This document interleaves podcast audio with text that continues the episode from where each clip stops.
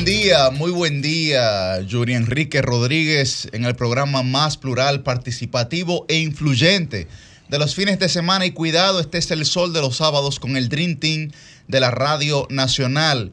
Muy buen día para Milicen Uribe, Liz Mieses, don Cristian Cabrera, buen día para Susi, Aquino Gotró, José Luis Vargas y don Francisco Guillén Blandino.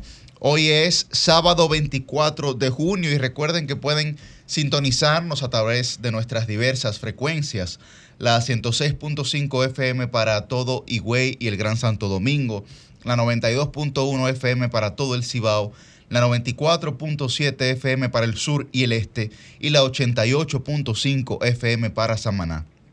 Asimismo, estamos a través de las diversas plataformas de RCC Media, zolfm.com, además por nuestro canal de YouTube que transmite completamente en vivo y, como siempre, desde Telefuturo Canal 23. Muy buen día para don Francisco Guillén Blandino. Muy buenos días, gracias a nuestro coordinador. Muy buenos días a todo el pueblo dominicano. Buenos días a nuestros compañeros en cabina. Buenos días a nuestro equipo técnico. Buenos días a todos los dominicanos y dominicanas que diariamente se levantan a hacer de este un mejor país, incluyendo los sábados, Yuri. Los sábados también se madruga. Sí, sin duda, los sábados día por excelencia en el que la gente utiliza para, bueno, resolver lo que no pudo durante la semana, ¿verdad?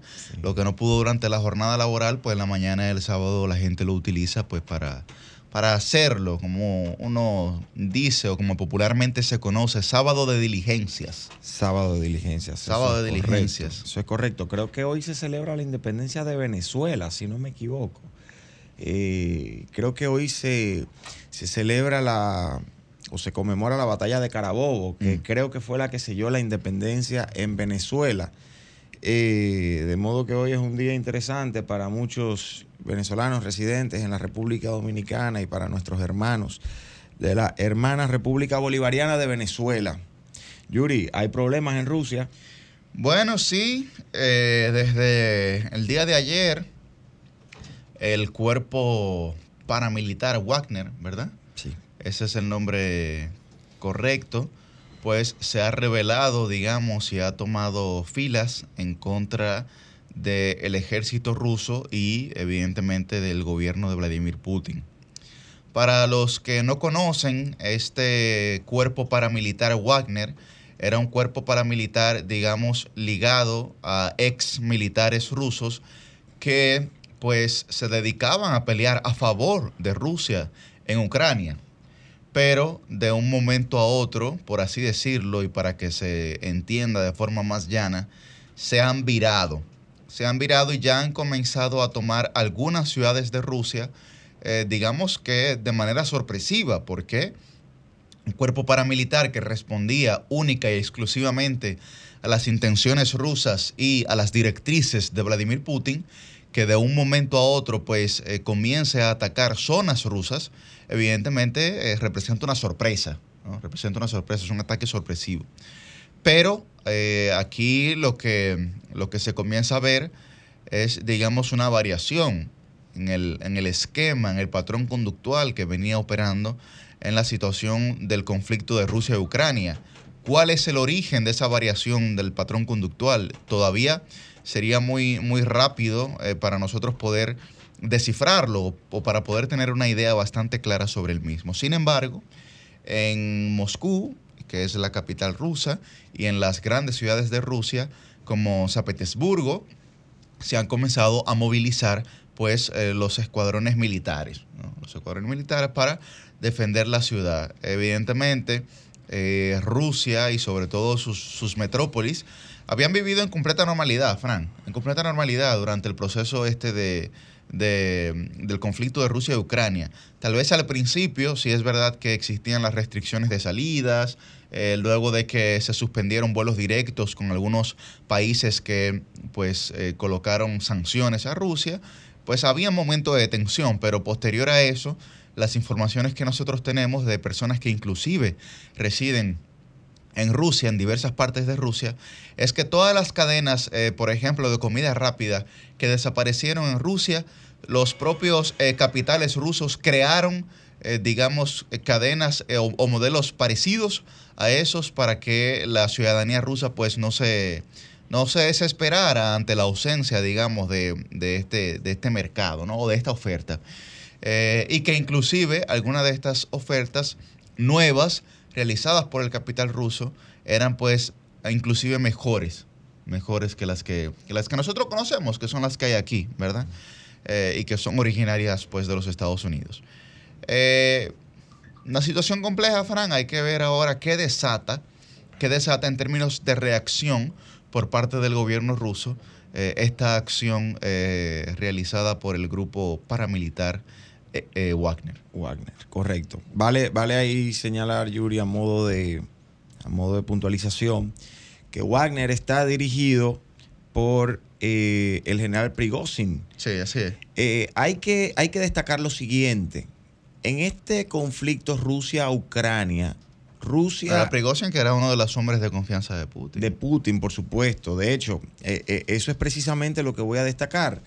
En este conflicto Rusia-Ucrania, Rusia contaba con tres fuerzas militares principales, que son las fuerzas ordinarias militares de Rusia, las eh, fuerzas élites de los mandos militares rusos y las fuerzas Wagner, que son unos grupos que algunos han calificado de mercenarios paramilitares, que es una, eh, un equipo de combatientes de élite que no tiene nada más y nada menos que entre 30 mil y 50 mil paramilitares. O sea, es un grupo armado bastante importante, mucho más reducido que la milicia rusa, pero con un nivel de capacitación, preparación y especialización que le puede generar un dolor de cabeza importante al gobierno del eh, presidente Vladimir Putin, a los mandos militares rusos, e incluso hay quienes han calificado que esto puede constituirse como una eh, o tener los efectos de un golpe de Estado. ¿Por qué? un levantamiento. Es un levantamiento armado con un grupo élite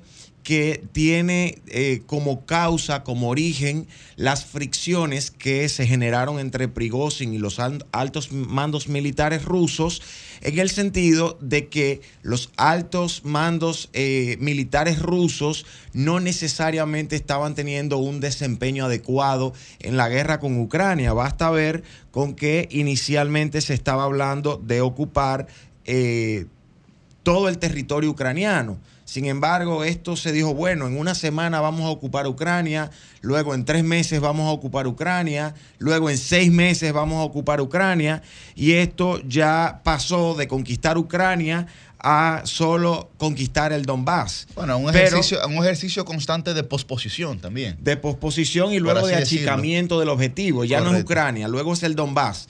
Y luego dejó de ser el Donbass para reducirlo a Bakhmut. Entonces, se veía que no se estaba cumpliendo con el objetivo. Esto generó eh, importantes celos de los eh, grandes o altos militares eh, de los mandos de los militares de la milicia rusa y la, el desempeño que estaba teniendo el equipo Wagner pues lo estaba poniendo en ante los ojos del presidente Vladimir Putin como un equipo sumamente exitoso. Esto provocó fricciones importantes que conllevaron a que el equipo Wagner no contara necesariamente con el apoyo ejecutivo de los altos militares eh, de los cuerpos castrenses rusos y esto generó el disgusto de quienes dirigen el grupo Wagner, principalmente de el comandante Prigozhin. Esto conlleva a que Prigozhin anuncie la retirada del equipo Wagner de las operaciones en contra de Ucrania y de todo este proceso bélico y conflictivo en contra de Ucrania y que posteriormente se agrietara tanto la relación entre el grupo Wagner y el resto de los grupos militares rusos que ellos anunciaran que no solo iban a retirarse de la guerra, sino que también iban a ir en contra de esos altos militares a los cuales calificaron de corruptos. Esto eh, ya de manera, digamos, conclusiva, porque hay que esperar a ver el desenvolvimiento, provocó que el grupo Wagner enfilara sus tropas hacia Moscú, ingresando eh, primero por la ciudad de Rostov, que fue lo que ocurrió ayer. Cuando Wagner va a la ciudad de Rostov, que es donde se encuentran, digamos, los, los altos militares de la parte sur de Rusia, pues entraron sin ningún tipo de problema y encontraron incluso eh, la colaboración o la no resistencia, más bien, de quienes estaban a cargo de la ciudad de Rostov. Y allí entraron para seguir su movilización hacia Moscú. Cuando se pregunta si esto va a constituir un golpe de Estado, en términos prácticos, eh, lo va a hacer, Yuri. Lo va a hacer. mira, porque, ahí voy, ahí voy, lo va a hacer porque Putin evidentemente tiene que apoyar institucionalmente a sus generales y a sus militares. No puede apoyar al grupo Wagner. Pero eh, el éxito que esto tendría y, la, y el impacto que esto puede tener de cara a Ucrania y al resto del mundo se va a medir en la medida en que los militares de Wagner son mucho mejores y más especializados que, los, que el resto de la milicia rusa, pero el ejército ruso es mucho mayor en cantidad, en volumen y en disponibilidad de armas. De modo que aquí el pronóstico no se puede predecir, pero definitivamente estamos ante dos escenarios. Y parece que un pacto o un arreglo amigable entre el equipo Wagner y el gobierno ruso no se ve venir. Los dos escenarios serán, el equipo Wagner va a perder esta, este enfrentamiento con Putin y el gobierno ruso y va a perder entonces consecuentemente el gobierno ruso una parte importante de sus combatientes en Ucrania o Putin pierde, gana el equipo Wagner y esto podría provocar una desestabilización. Ojalá no estemos frente a una revolución civil en el territorio ruso, Yuri, porque esto puede agravar mucho más la situación que está pasando a lo interno de ese país. Mira, eh, vamos a presentarle brevemente a la gente eh, lo, que, lo que esto significa. Miren, eh, ya varias regiones de Rusia, incluida Moscú, se han declarado como régimen antiterrorista. Antiterrorista. Digamos que es una especie de, de llamado de emergencia, por así decirlo, ¿no? Entonces, inclusive los servicios de Internet y otros servicios han comenzado a estar restringidos en Moscú y en esas otras regiones de Rusia donde se ha declarado un régimen antiterrorista. ¿Qué, qué pasa? Eh, el general Prigozhin está solamente a tres regiones de Moscú ahora mismo. Digamos, la penetración que han hecho que ha sido bastante rápida y sin sin resistencia, como bien ha señalado Frank, evidentemente, porque las zonas que ellos han recorrido es zona de civiles, no, hay, no hay, ningún tipo, digamos, de, militares. claro. claro, no hay ningún tipo de militares. Y tenía aquí, tenía aquí eh, la declaración de, de donde decía que pues lo, lo que ellos realmente entendían es que no se le había dado el cuidado necesario a, las, a, los, a los militares. Miren aquí, vamos a leerlo. El Consejo de Comandantes de PMC Wagner tomó una decisión. El mal traído por el liderazgo militar del país debe ser detenido. Descuidan la vida de los soldados, olvidaron la palabra justicia y nosotros la traeremos de vuelta. Aquellos que destruyeron hoy a nuestros chicos, que, destruyen, que destruyeron decenas, decenas de miles de vidas de soldados rusos, serán castigados. Pido que nadie se resista a todo el que intente resistirse, lo consideraremos una amenaza y lo destruiremos inmediatamente, incluyendo cualquier puesto de control en nuestro camino y cualquier aviación que veamos sobre nuestras cabezas. Pido a todos que se mantengan tranquilos, que no sucumban a las provocaciones y que se queden en sus casas. Idealmente aquellos a lo largo de nuestro camino no salgan. Después, después de terminar lo que empezamos, volveremos al frente para proteger a nuestra patria. La autoridad presidencial, el gobierno, el Ministerio de Interior, Rosbardia y otros departamentos seguirán operando como antes. Ahí está la declaración íntegra de, eh, del general eh, Prigozhin. Yo creo que está más claro que el agua y lo que ellos plantean, ¿no? Sí, está claro. Pero lo que, pasa es que Rusia se metió en una guerra que no pensaba que iba a ser tan larga y que no tenía los recursos para extenderla tanto y la verdad es que el tiempo, el tiempo le ha jugado en contra a Rusia.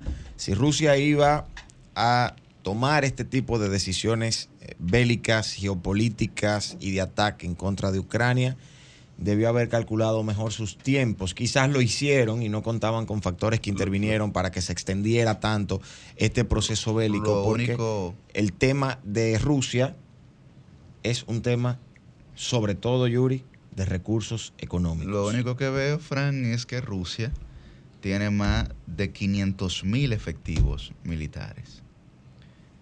Más de 500 mil efectivos militares. ¿Hay alguna cifra que veo? Otra cifra que compara con Ucrania habla de 840 mil rusos activos sin contar reservistas.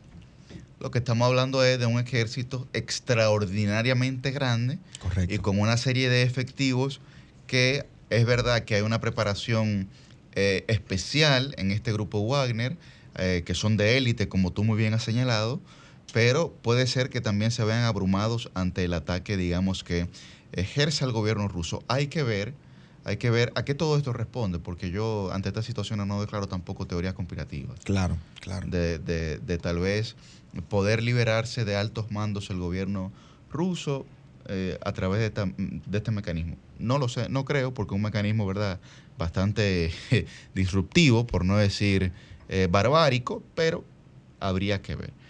Muy buen día, Liz, Buen día, Yuri, buen día señor Guillén, Roselvis, Millicent, Susi, y buen día a todas las personas que madrugan. Hoy madrugamos con Rusia, con Rusia y seguimos con la guerra dentro de la guerra ahora. Muy buenos días a todos nuestros Exacto, la guerra dentro de la guerra, está, está buena eso. Y al equipo técnico de Sol de los Sábados, el Dream Team de la radio. Muy buenos días, Roselvis Vargas. Buenos días, Liz, a los compañeros, a los caballeros. Aquí decía yo que tenían tremenda clase de política internacional, pero yo creo que, vale la pena tratar ampliamente el tema, eh, porque las consecuencias han llegado hasta aquí, hasta esta islita del, Caribe, y bueno, todavía el asunto puede eh, seguir. Buenos días a la gente que nos sintoniza, que está desde temprano con nosotros, y a los que se van integrando. Bueno, señores, otro acontecimiento que durante esta semana ha sido un acontecimiento pues bastante complejo, es eh, la desaparición, la desaparición del Titán de Ocean Gate, que ha desaparecido con cinco tripulantes, entre ellos el fundador de esta empresa y luego cuatro eh, multimillonarios, de esos cuatro multimillonarios, dos exploradores, eh, uno francés y otro británico, y luego han también eh, sucumbido en esta situación dos, un padre y un hijo eh, de origen pakistaní, pero británicos también, en donde el padre era también un multimillonario. Este hijo, pues, estudiaba en la universidad, en la ciudad de Glasgow, en Escocia, en la Universidad de Strathclyde. Sí, igual que yo, pero en otra, era en otra universidad. Eh, y un jovencito de 19 años estaba leyendo que él decía que tenía temor de, digamos, descender a esa profundidad, de hacer la expedición en sentido general, pero que por el afán, digamos, la obsesión que tenía su padre con el Titanic, que era un multimillonario, eh, CEO, digamos, gestor, el operativo, la cabeza de una de las mayores corporaciones de fertilizantes del mundo, pues eh, decidió acompañar a su padre en esta excursión, lo que han señalado, digamos, la Guardia Costera de los Estados Unidos, lo que ha señalado en menor medida, pero también lo ha hecho el propio Ocean Gate, que es la empresa, es eh, habla de una implosión catastrófica que eh, pudo haber ocurrido debido al deterioro de, eh, de la, no, no, solamente de la maquinaria, sino también de lo que nosotros llamaríamos el caparazón, ¿verdad? de la cápsula. Y hablaba también de la fuerte corriente que tiene en esas profundidades. Correcto, claro. Miren, para que la gente tenga un poco más de claridad, el Titanic se, se encuentra a, a 3.800 metros eh, de profundidad. Eso es como prácticamente 4 kilómetros. Es usted, usted correr 4 kilómetros, prácticamente la longitud del Parque Mirador Sur, digamos, de profundidad. Un poco más que la altura del Pico Duarte. Correcto, correcto, efectivamente, un poco más que la altura, efectivamente, Frank. Entonces, ¿qué ocurre? Un submarino de guerra, su capacidad máxima de sumergirse es de 400 a 500 metros. A 500 metros. 400 a 500 metros. Un cachalote que es una de las ballenas más grandes, su capacidad máxima de sumergirse es de mil metros. La penetración de la luz solar es de mil metros también.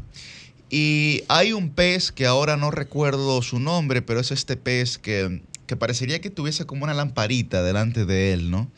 Eh, y que es un depredador que su mayor profundidad es aproximadamente entre 2.000 y 2.500 metros. Estamos hablando de que cuando acaba la vida eh, submarina, faltarían algunos mil metros más, mil, mil trescientos metros más de profundidad para poder llegar al Titanic. Y eso fue, pues, evidentemente lo que ocurrió porque ante tanto nivel de presión submarina, pues parece que la cápsula no tenía los mantenimientos correspondientes. Lo que se encontraron fueron restos eh, de la cápsula alrededor del espacio del Titanic y eh, pues la, Guardia Costera y los aviones de, de, Canadá habían escuchado algunos sonidos, digamos, en los días, los días posteriores a la desaparición de esta cápsula. Para, para quienes quizás no seguimos tanto el, el tema eh, de, de, todo lo que tiene que ver de las exploraciones al Titanic, este hecho nos ha permitido conocer muchísimos datos. Yo particularmente confieso que no conocí la información de que, por ejemplo, James Cameron, el productor de la película El Titanic, ha bajado 33 veces, señores, ah, en una cápsula en la que él va él solo. Así es. O sea, hay que ver el tamaño. Si yo, por ejemplo, me espanto solamente de pensar en el tamaño, que me parece que son dos metros de largo que tiene o que tenía el sumergible Titanic, imagínese una cápsula más pequeña en la que solo cabe una sola persona. Y en esa ha bajado más de 30 veces eh, James Cameron. La verdad es que... Que en, que en una de esas bajadas, James Cameron... 19 horas. Eh, se quedó 19 horas atascado, atascado en una corriente dentro del propio barco. Precisamente. Dentro de los restos del barco. precisamente. O sea, lo, lo menciono para que veamos como toda todo este romanticismo que hay todavía en torno a este barco tantos años después, que hay una parte que tengo entendido que está en un museo y entonces esta otra parte que todavía pues se mantiene en el fondo del mar. De, los, de las partes que están en el museo, el explorador eh, francés, que, falleció fue, digamos, de los que recopilaron esos, esos, eh, esos Pero increíble, eso fue me parece que en el 87 y como todavía, varias décadas después, este hombre y otros más, o sea, siguen bajando, hay un hombre que superó aquello, que formó parte de esa exploración, que trajo eh, a, la Tierra, ¿verdad? A, eh, restos del Titanic y que permite que gente pueda irlo a ver en el museo en el que se encuentran, como varias décadas después fallece precisamente todavía volviendo al Titanic, Francisco. O sea, ustedes entienden cuánto, cuánto romanticismo, y digo romanticismo, o sea, por, por todo el interés que todavía se les mantienen estos investigadores de seguir tanto tiempo después investigando el Titanic. Hay algo que yo intentando ver qué novedades podía interesarle a, este tipo de, exploradores científicos y, y bueno, también a los aficionados como la pareja del padre y el hijo, que digamos que fueron en calidad de turistas, qué cosas nuevas podían todavía querer ver bueno, en el caso de los que iban por primera vez, perfecto, pero por ejemplo, este francés que fue el primero, que ya decíamos, formó parte de la exploración que trajo de los restos, ¿qué cosas podían todavía querer ir a ver? Hay, hay un influencer, un youtuber mexicano que contaba su experiencia de cuando bajó en el 2021, precisamente en el Titán. La primera vez que el Titán bajó fue en el 2018. Y bueno, en el 2021, que me parece que fue la primera ocasión en la que se abrió un poquito más la ventana y ya no solamente bajaban investigadores y científicos, sino que iban alguna suerte de turistas, digamos, él mencionaba que una de las cosas interesantes por ver allí era eh, una alga que se había pegado a toda, a toda esta estructura del Titanic, que se estaba comiendo los restos, que era una digamos, un organismo vivo, ¿no? Que no era simplemente el óxido que ellos suponían, pues que estaba pegado a la estructura, pero ver como que todas estas cosas en torno a, ese barco naufragado y que, señores, esto sin duda es un tema de película, nuevamente. Correcto. O sea, lo, podemos esperar. De hecho, en Inglaterra, el día 22 se estrenó un documental, apenas cinco días después. Cinco días después, porque el sumergible se perdió el, el día 18. El día 22, cuatro o cinco días después, se estrenaba precisamente un documental sobre el Titán, algo que me imagino que se produjo pues con las informaciones que, que iban ahí surgiendo, más los antecedentes que pudieran haber, tanto de la fabricación del sumergible como de su capitán y, el fundador de la empresa. Sí, pero, eh, Súper polémico pero ese, documental que se estrenaba en esas mismas circunstancias. Claro, pero esta gente que ha desaparecido ahí en el, en el Titán, que, que, que fallecieron, Entre ellos estaba Hamish Harding, que es uno de los británicos, de 58 años, pero este señor había roto ya varios récords Guinness. Sí, así. Tanto por logros en aviación como exploración marina. Es la persona que ha durado más tiempo sumergido en la profundidad de las fosas marianas, por ejemplo. estamos hablando de, personas que, que, tenían eso, digamos, en su vida como algo natural. Eh, Narjolet, que es el, el francés, digamos que había descendido ya una treintena de veces y recuperó más de 5.000 objetos que forman parte de la memoria, digamos, del Titanic. en el caso nada más del, del, padre y su hijo era, digamos, la primera vez que descendían. Pero tanto estos dos exploradores como el propio piloto, evidentemente, que era el dueño de la empresa, pues ya tenían eh, varios años descendiendo. Dentro de los testimonios de los familiares de, esa, del padre y el hijo pakistaní, eh, me parece que una hermana del padre decía que el joven estaba, decía que se sentía aterrorizado de hacer esa travesía, pero que lo había hecho para complacer a su padre precisamente porque el domingo 18 eh, se celebraba el Día de los Padres en Estados Unidos. O sea, como por, por complacer a su padre. ¿Tienen conocimiento de cuál era el tiempo de que estaba supuesto a durar la expedición? Lo que pasa es que el Titán duraba dos horas en sumergirse completamente y dos horas en ascender. Digamos que ese era prácticamente eh, el tiempo entre sumergirse y ascender. Pero previamente a ellos realizar, digamos, este viaje, ellos tenían que durar varios días eh, en la cápsula para poder familiarizarse con el método del mismo. ¿no?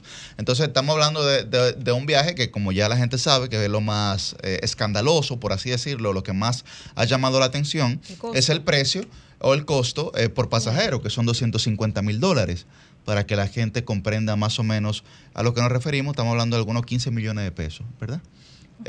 por, por cada uno de los pasajeros.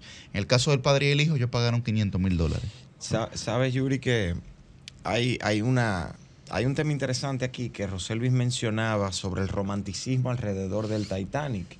Eh, y sobre el tema, ¿verdad? A veces más que romanticismo es la rentabilidad del, del misticismo que hay alrededor del Titanic, porque ese barco ha dado mucho más dinero luego de hundirse que antes de construirse. Ahora, eh, en el caso particular de Ocean Gate, que es la empresa propietaria de este sumergible y la que organizaba el viaje, hay una, una, una señora, Wendy Rush, esposa de Stockton Rush, eh, que era el CEO de eh, Ocean Gate y el piloto del Titán, del sumergible Titán, eh, y hay que hacer la aclaración que es el sumergible porque aquí tenemos el otro titán sentado con nosotros. Eh, entonces... Eh, válido, válido, Ten cuidado, no compare porque... No, claro. Stockton Rush, que era el CEO de Ocean Gate y el piloto del titán que estuvo también en esta expedición, era esposo de Wendy Rush. Y resulta que Wendy Rush es, o era, la es la tataranieta de Isidor e Ida Strauss, dos ancianos que estuvieron en el viaje en el que pereció el Titanic y que murieron cuando el Titanic se hundió en el año 1912. De modo que esto que habla Roselvi sobre ese romanticismo alrededor del tema puede estar incluso vinculado a esa conexión familiar que hay eh, sucesoral entre la esposa de Stockton Rush, que es tataranieta de dos personas que fallecieron en la expedición del Titanic, digamos, en el viaje que hizo el Titanic en el 1912 y que abrió toda la historia y abrió las compuertas para la historia de amor entre Jack y Rose que conocemos con la película de el 1997. ¿ustedes creen que este hombre se haya casado con esta mujer precisamente por toda esa afición que tenía ya a los no sé, teoría Él salió a buscarla. se enamoró del tema, bueno, no necesariamente, pero una tataranieta de esta pareja, sin duda que iba a ser una persona conocida, por lo menos en su entorno, que se supiera de su historia, ¿no? Entonces, como que vamos a casar a esta mujer ¿O fue después, digamos, de estar con ella que se interesó por el tema? No sé. ¿Tú sabes, quiénes, ¿tú sabes quiénes son, ¿Tú sabes quiénes son los tataranietos de Buenaventura Baez? No. Bueno, eh, yo creo que fue al revés la historia. A mí me parece, y vamos a especular, yo creo que fue al revés. Él se casó con ella y a partir de ese vínculo, mm. él habrá agarrado la historia, no sé, vamos a averiguar eso. No, mire, lo que llama mucho la atención es cuando uno ve los detalles y cómo, y cómo ejemplifican, eh, por ejemplo, a mí me, me, de todo este tema, obviamente viendo que es una súper tragedia, pero me llamó mucho la atención de saber cómo es el nivel de fuerza de las corrientes que se ven ahí abajo. Y viendo uno de los artículos que hemos podido identificar después de este tema es que se dice que la corriente que se maneja en esa en esa en ese espacio del océano es de alrededor de 200 veces la presión de una goma de un vehículo a 150 kilómetros por hora. Wow. O sea que ya se pueden imaginar qué, qué tan fuerte puede ser eh, esa presión dentro de, de, lo profundo del océano. Eso sí coge presiones. Bueno, eso sí. Miren, ¿Tú sabes lo que es un titán presionado? Roselvis mencionaba algo antes de que yo me integrara y quiero eh, decir brevemente algo sobre eso y es sobre el tema de que el joven de 19 años que murió no quería ir a la expedición, sino mm, que él lo hizo fue para complacer a su padre. La hermana de este señor eh, relata que, y aquí lo voy a compartir un poco, que su hermano estaba eh, absolutamente obsesionado con el Titanic, que desde muy joven eh, cuando eran niños y todavía vivían en Pakistán, él era pakistaní, eh, pues él miraba constantemente una película del año 1958, A Night to Remember, y eh, esta película es un drama británico sobre el hundimiento del transatlántico. Y cuando, pues, el británico tenía, perdón, cuando este empresario tenía oportunidad, él buscaba esa película británica cada vez para verla, para verla, invitaba a todos los familiares para ver ese documental de cuatro horas, iba a exposiciones, em, buscaba la oportunidad de eh, embuir a toda la familia en ese tema.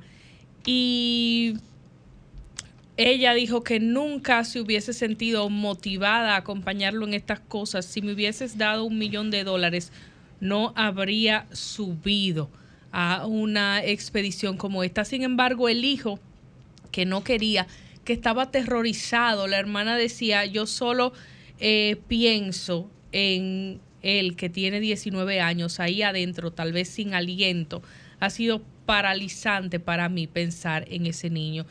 Y lo traigo a colación no solamente por este hecho, sino porque quienes somos padres tenemos que ver esta situación para reflexionar, para reflexionar en lo adelante, en cómo queremos llevar nuestra vida con nuestros hijos, en cómo hemos llevado nuestra vida y cómo nuestros padres han llevado nuestra vida como hijos, si en algún momento hemos sentido que, eh, bueno, hemos hecho cosas que no hemos querido por complacer a nuestros padres, si queremos que esto continúe o si hemos tenido la gracia que nuestros padres nos han dejado ser y nos han dicho, en mi caso, mis padres los dos son abogados, yo elegí otra carrera que es la comunicación y eso no fue un gran, un gran trauma.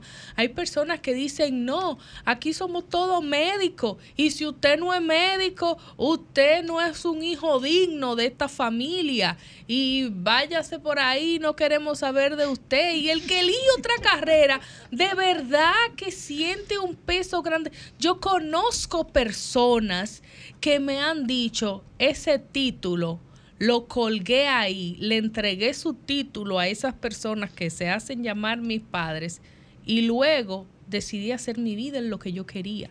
Entonces, por ahí empiezan las presiones. Entonces, ¿qué queremos? Tener hijos que hagan cumplir nuestros deseos, nuestras frustraciones, que hagan lo que no pudimos ser para costarles su felicidad, costarle hasta la vida, como el caso de este muchacho. O sea, yo, yo quisiera pensar que si ese padre hubiese tenido la claridad de decir, mira, yo me quiero ir en esta vaina aunque me descojone, y perdón por la palabra, eh, pero mi hijo puede seguir con vida, no lo voy a sacrificar, él hubiese dicho, no, mira, yo me voy solo. Y no en su egoísmo arrastrarlo a una cosa como esta. Entonces, estos fenómenos que nos parecen tan lejanos, tan aislados, porque no creo que un dominicano, aún teniendo el dinero, vaya a someterse a una cosa como esa, o, quiero pensar que, que, lo, que los poderosos de aquí no están a ese nivel de, regalar su dinero en tal sentido como para, para, para, cosas tan descabelladas como, como esta o que me parecen a mí que son descabelladas, pero sí que nos sirva de reflexión en ese sentido. Y pienso que tal vez temprano en la mañana para, para reflexionar sobre eso, pero entiendo que era necesario. Bueno, esta semana ha salido nueva vez la entrega de la encuesta Gallup. Con más ánimo, por favor. ¿Eh? Con más ánimo, por favor. Pero anunciala tú. Me siento como decaído. No, no, yo la vi muy bien esa encuesta, la verdad. Eh, ha presentado, digamos, los resultados eh, este, este pasado miércoles en el sol de la tarde. La Gallup y RCC Media pues han presentado esta nueva entrega de junio 2023 y pues hay muchos temas que yo creo que se deben de resaltar. Evidentemente, la principal preocupación de la gente continúa siendo el alto costo de la vida y la inseguridad y los asaltos.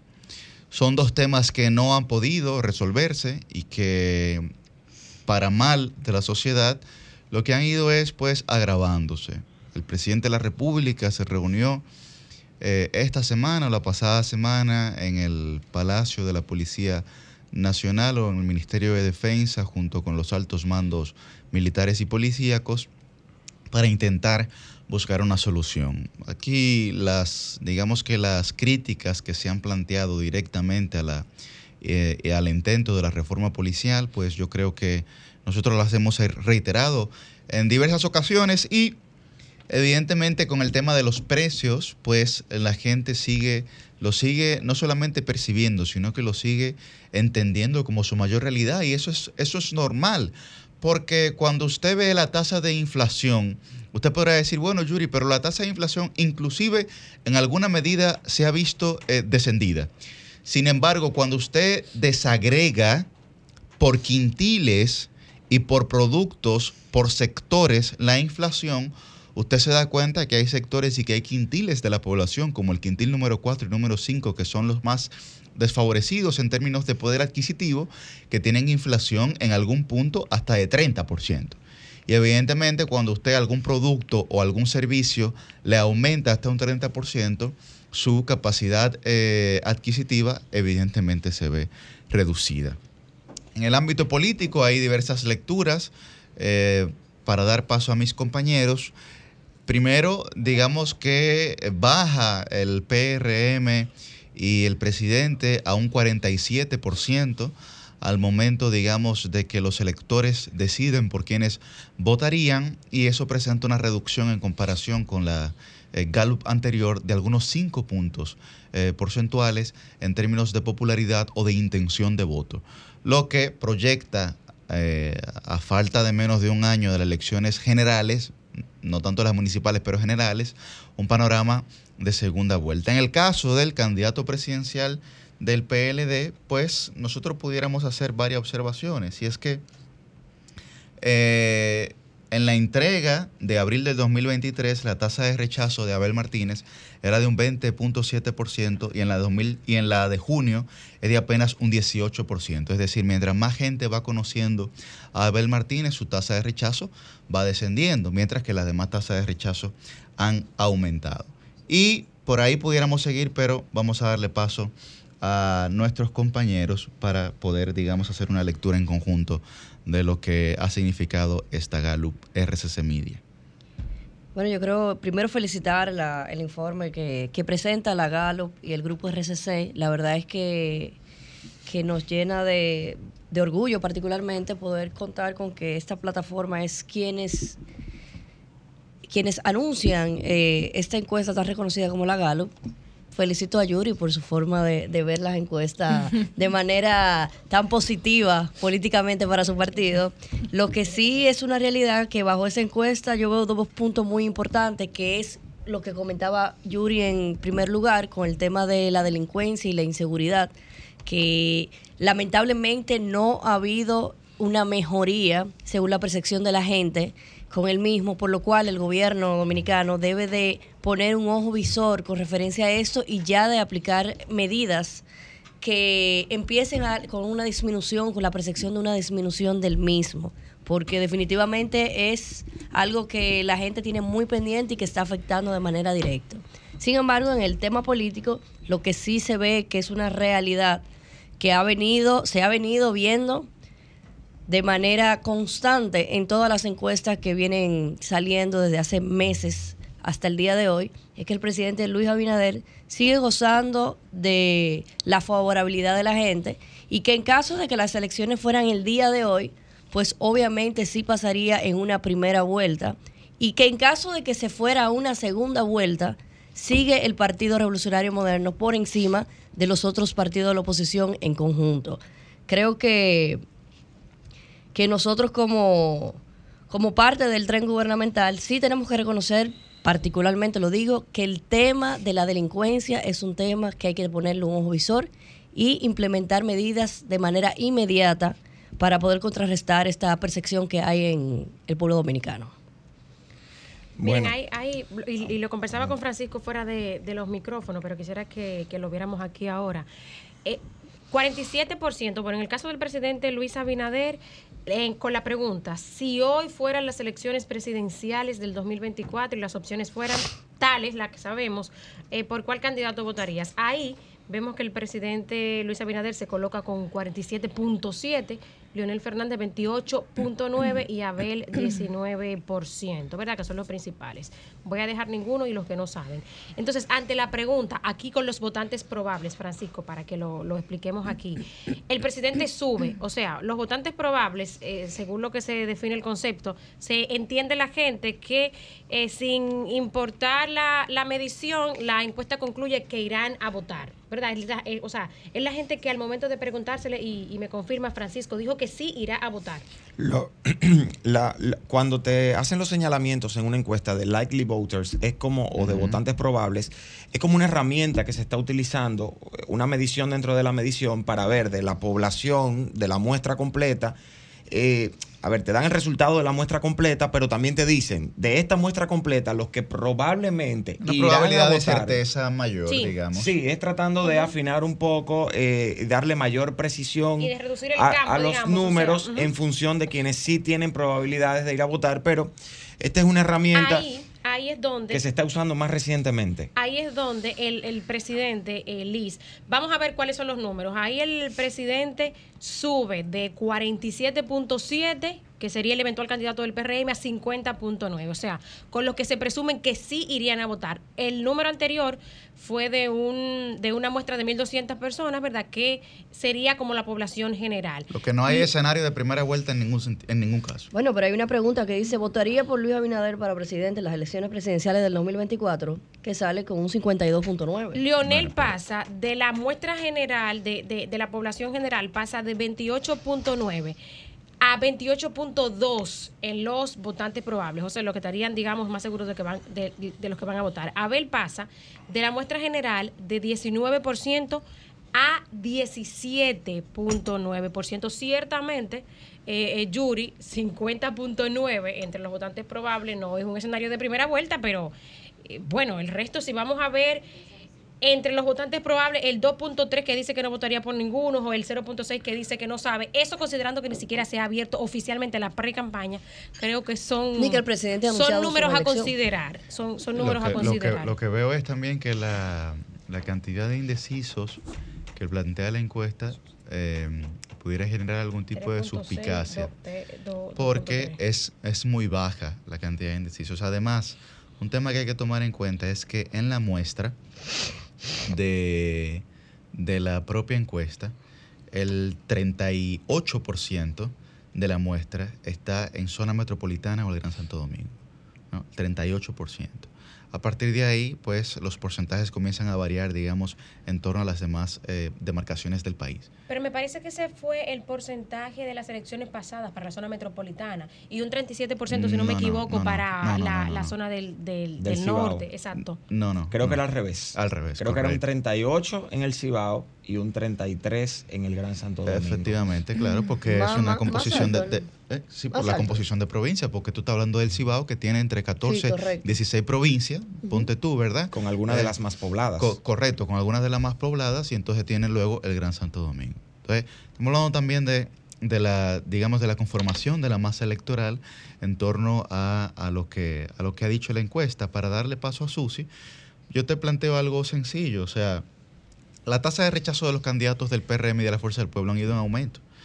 Eh, de abril a junio, la tasa de rechazo del presidente Abinader pasó de un 26,6%. En la misma calor, tenemos sí, sí, dos entregas con, sí, en sí, por eso, en abril, te estoy hablando de abril, de la Gallup, de la entrega de la Gallup de abril de RCC. La entrega de la Gallup de abril de RCC planteaba tasa de rechazo para el presidente Abinader de un 26,6%. La Gallup de junio del 2023 de RCC Media plantea una tasa de rechazo para el presidente Abinader de 29,8%, es decir, hay un aumento del rechazo de más de un 3%.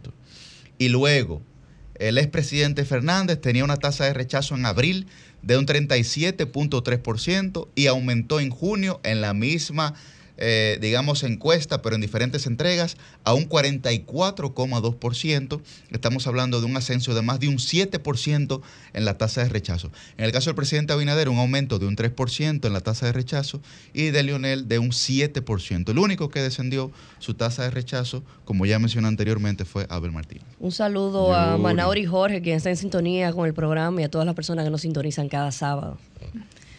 Miren, compañeros, evidentemente eh, esta entrega nueva de Gallup RCC Media mantiene al partido de gobierno en la delantera. Y yo hubiese preferido no referirme a la misma por lo que voy a decir a continuación, porque a veces uno eh, mantiene un cariño a ciertas organizaciones políticas y analizando los temas que acontecen y el transcurrir de los tiempos y las decisiones que se toman, uno ve cosas con pesar y no es bonito ni nace decir cosas negativas o ver cosas negativas que están pasando en lugares eh, de los cuales uno de cierta forma ha tenido y conserva algún aprecio.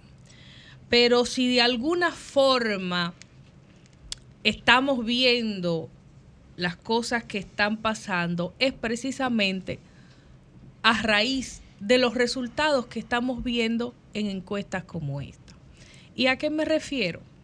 A que en ciertas organizaciones políticas, y me refiero al Partido de la Liberación Dominicana, se están recibiendo algunos personajes, porque no puedo llamarle políticos serios a ciertas personas, en detrimento a militantes de larga data que tienen muchísimo tiempo, que se han facado, en detrimento a, personas que sí tienen formación política, otorgándole y premiándoles con, con asegurarle puestos a posiciones electivas por encima de gente que sí tiene militancia. Y yo creo que esas acciones son muestra de que los resultados de las encuestas están hablando que están dando patadas de ahogado y que no ha habido un ejercicio concienzudo de revisión y de empoderar a lo mejor que debe tener una organización política, aunque se pierda. A veces perdiendo se gana y a veces mostrando lo mejor que tenemos y perdiendo con dignidad. Hacemos un ejercicio moral, un ejercicio consciente y mostramos a largo plazo a la población que se están dando los pasos para ser quienes queremos ser y quienes el pueblo necesita que seamos de cara al futuro. Miren, eh, esta encuesta que aprovecho también para felicitar a este, a este grupo de medios RCC Media por, por llevarle a la población con constancia y con determinación eh, información actualizada y servir de plataforma para publicar este tipo de mediciones que son sumamente importantes para la discusión democrática y participativa, como lo es este programa. De modo que felicidades por esto. Eh, miren, hay algunas observaciones que debemos hacer porque la encuesta revela datos que permitirían precisar algunas de las cuestiones que se van discutiendo aquí y que incluso eh, me enfrentan, eh, por ejemplo, con nuestro coordinador Yuri Rodríguez o con nuestra querida regidora Liz Mieses, porque hay que analizar la metodología y los términos de las preguntas que se formularon. Hay una pregunta que tiene que ver con la tasa de rechazo y que es la que han utilizado, la tasa de rechazo de algunos aspirantes a la presidencia y que es la que han utilizado desde sectores oficialistas y algunos sectores opositores para fijar en el imaginario colectivo una situación que no es real. Porque hay una pregunta que tiene que ver con que dice, ¿por quién usted nunca votaría? Y hay una serie de personas ahí Ahí está el presidente Luis Abinader, está el presidente Leonel Fernández y está el alcalde Abel Martínez. Y es una pregunta que se puede ver desde algún punto de vista hasta abstracta, porque parte del prejuicio de que yo nunca votaría por esa persona. Eso, eso puede cambiar. Ahora, antes de esa pregunta hay otra que dice, si usted votaría por este determinado candidato para las elecciones del 2024, es una pregunta menos abstracta, porque es una pregunta que va dirigida exclusivamente a un proceso eleccionario que se va a producir en menos de 10 meses. Y en esa pregunta en particular, quien encabeza la tasa de rechazo es el candidato potencial del PLD, con un 65.8%. ¿Pero cómo así? Aquí dice en la pregunta número 20 votaría por Abel Martínez para presidente en las elecciones presidenciales del 2024. Y hay un 65.8% que dice que no y un 5% que dice que no sabe o no opina. El presidente Leonel Fernández tiene en esa respuesta un no del 62.7%, más baja que la de Abel Martínez. Aquí queremos contrastar dos cosas. ¿Cuál pregunta? Aquí hay la número 20, dice. Usted tiene unos niveles de interpretación interesantes. No, no, porque, porque ahí hay dos preguntas. No, Liz, hay dos preguntas y hay que ser no, no, objetivo. Tú tienes razón. ¿Por qué usted nunca votaría? Es una pregunta abstracta. Es una pregunta abstracta porque usted no sabe si eventualmente usted votaría por esa persona. los factores que pueden intervenir son innumerables. Ahora, si a usted le preguntan puntualmente si usted no va a votar o va a votar por un candidato en las elecciones del año que viene, usted puede dar una respuesta con más precisión y previsibilidad porque las elecciones están a la vuelta de la esquina.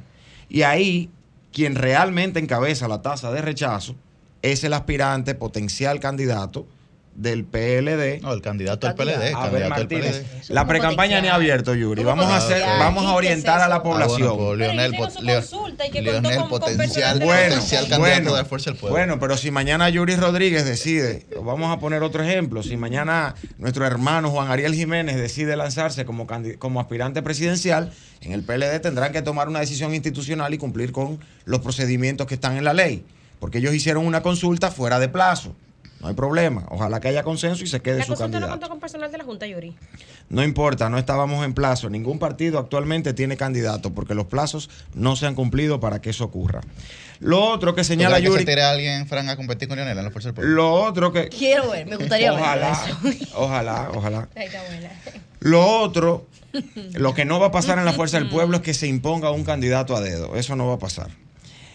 Lo otro que es interesante Liz está hoy obstinada con interrumpirme el comentario. pero, aquí vamos a seguir hasta, las 10 de la mañana. Te pido excusa, Guillermo, verdad. Tienes razón.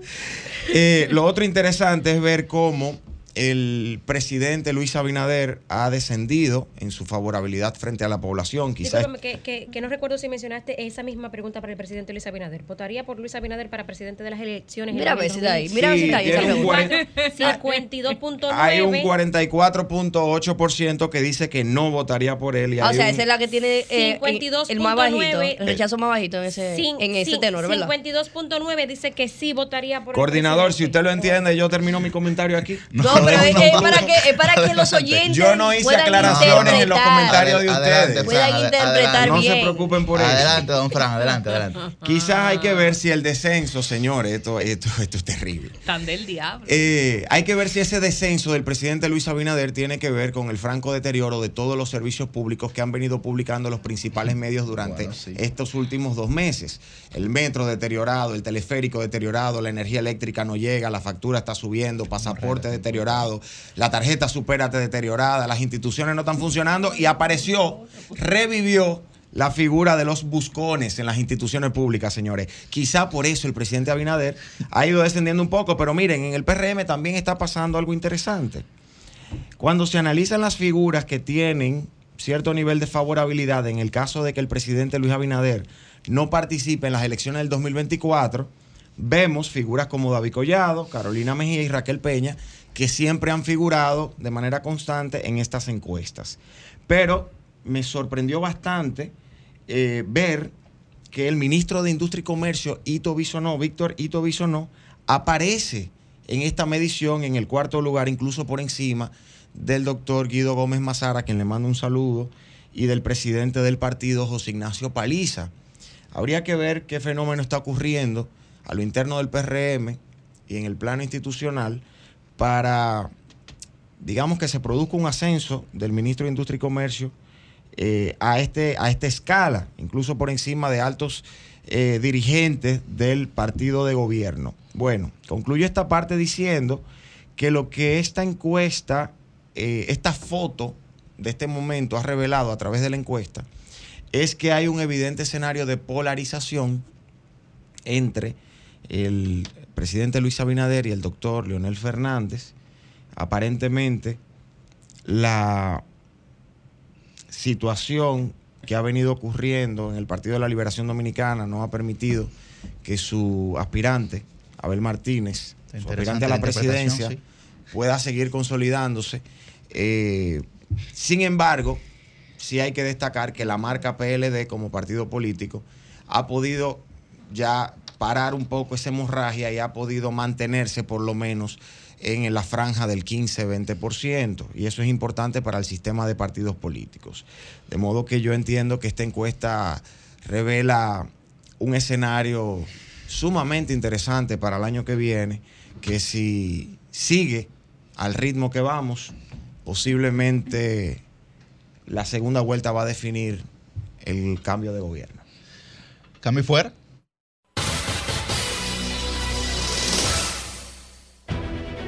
Sol 106.5, la más interactiva. Una emisora RCC Miria.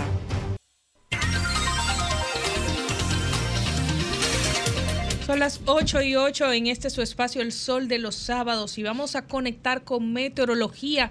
Allá tenemos a Damaris Mercedes para que nos actualice en qué está todo este tema con Brett, con Cindy, todos estos fenómenos atmosféricos que se están formando, que se están debilitando, que están incidiendo en estas zonas. Adelante, Damaris, bienvenida al Sol de los Sábados.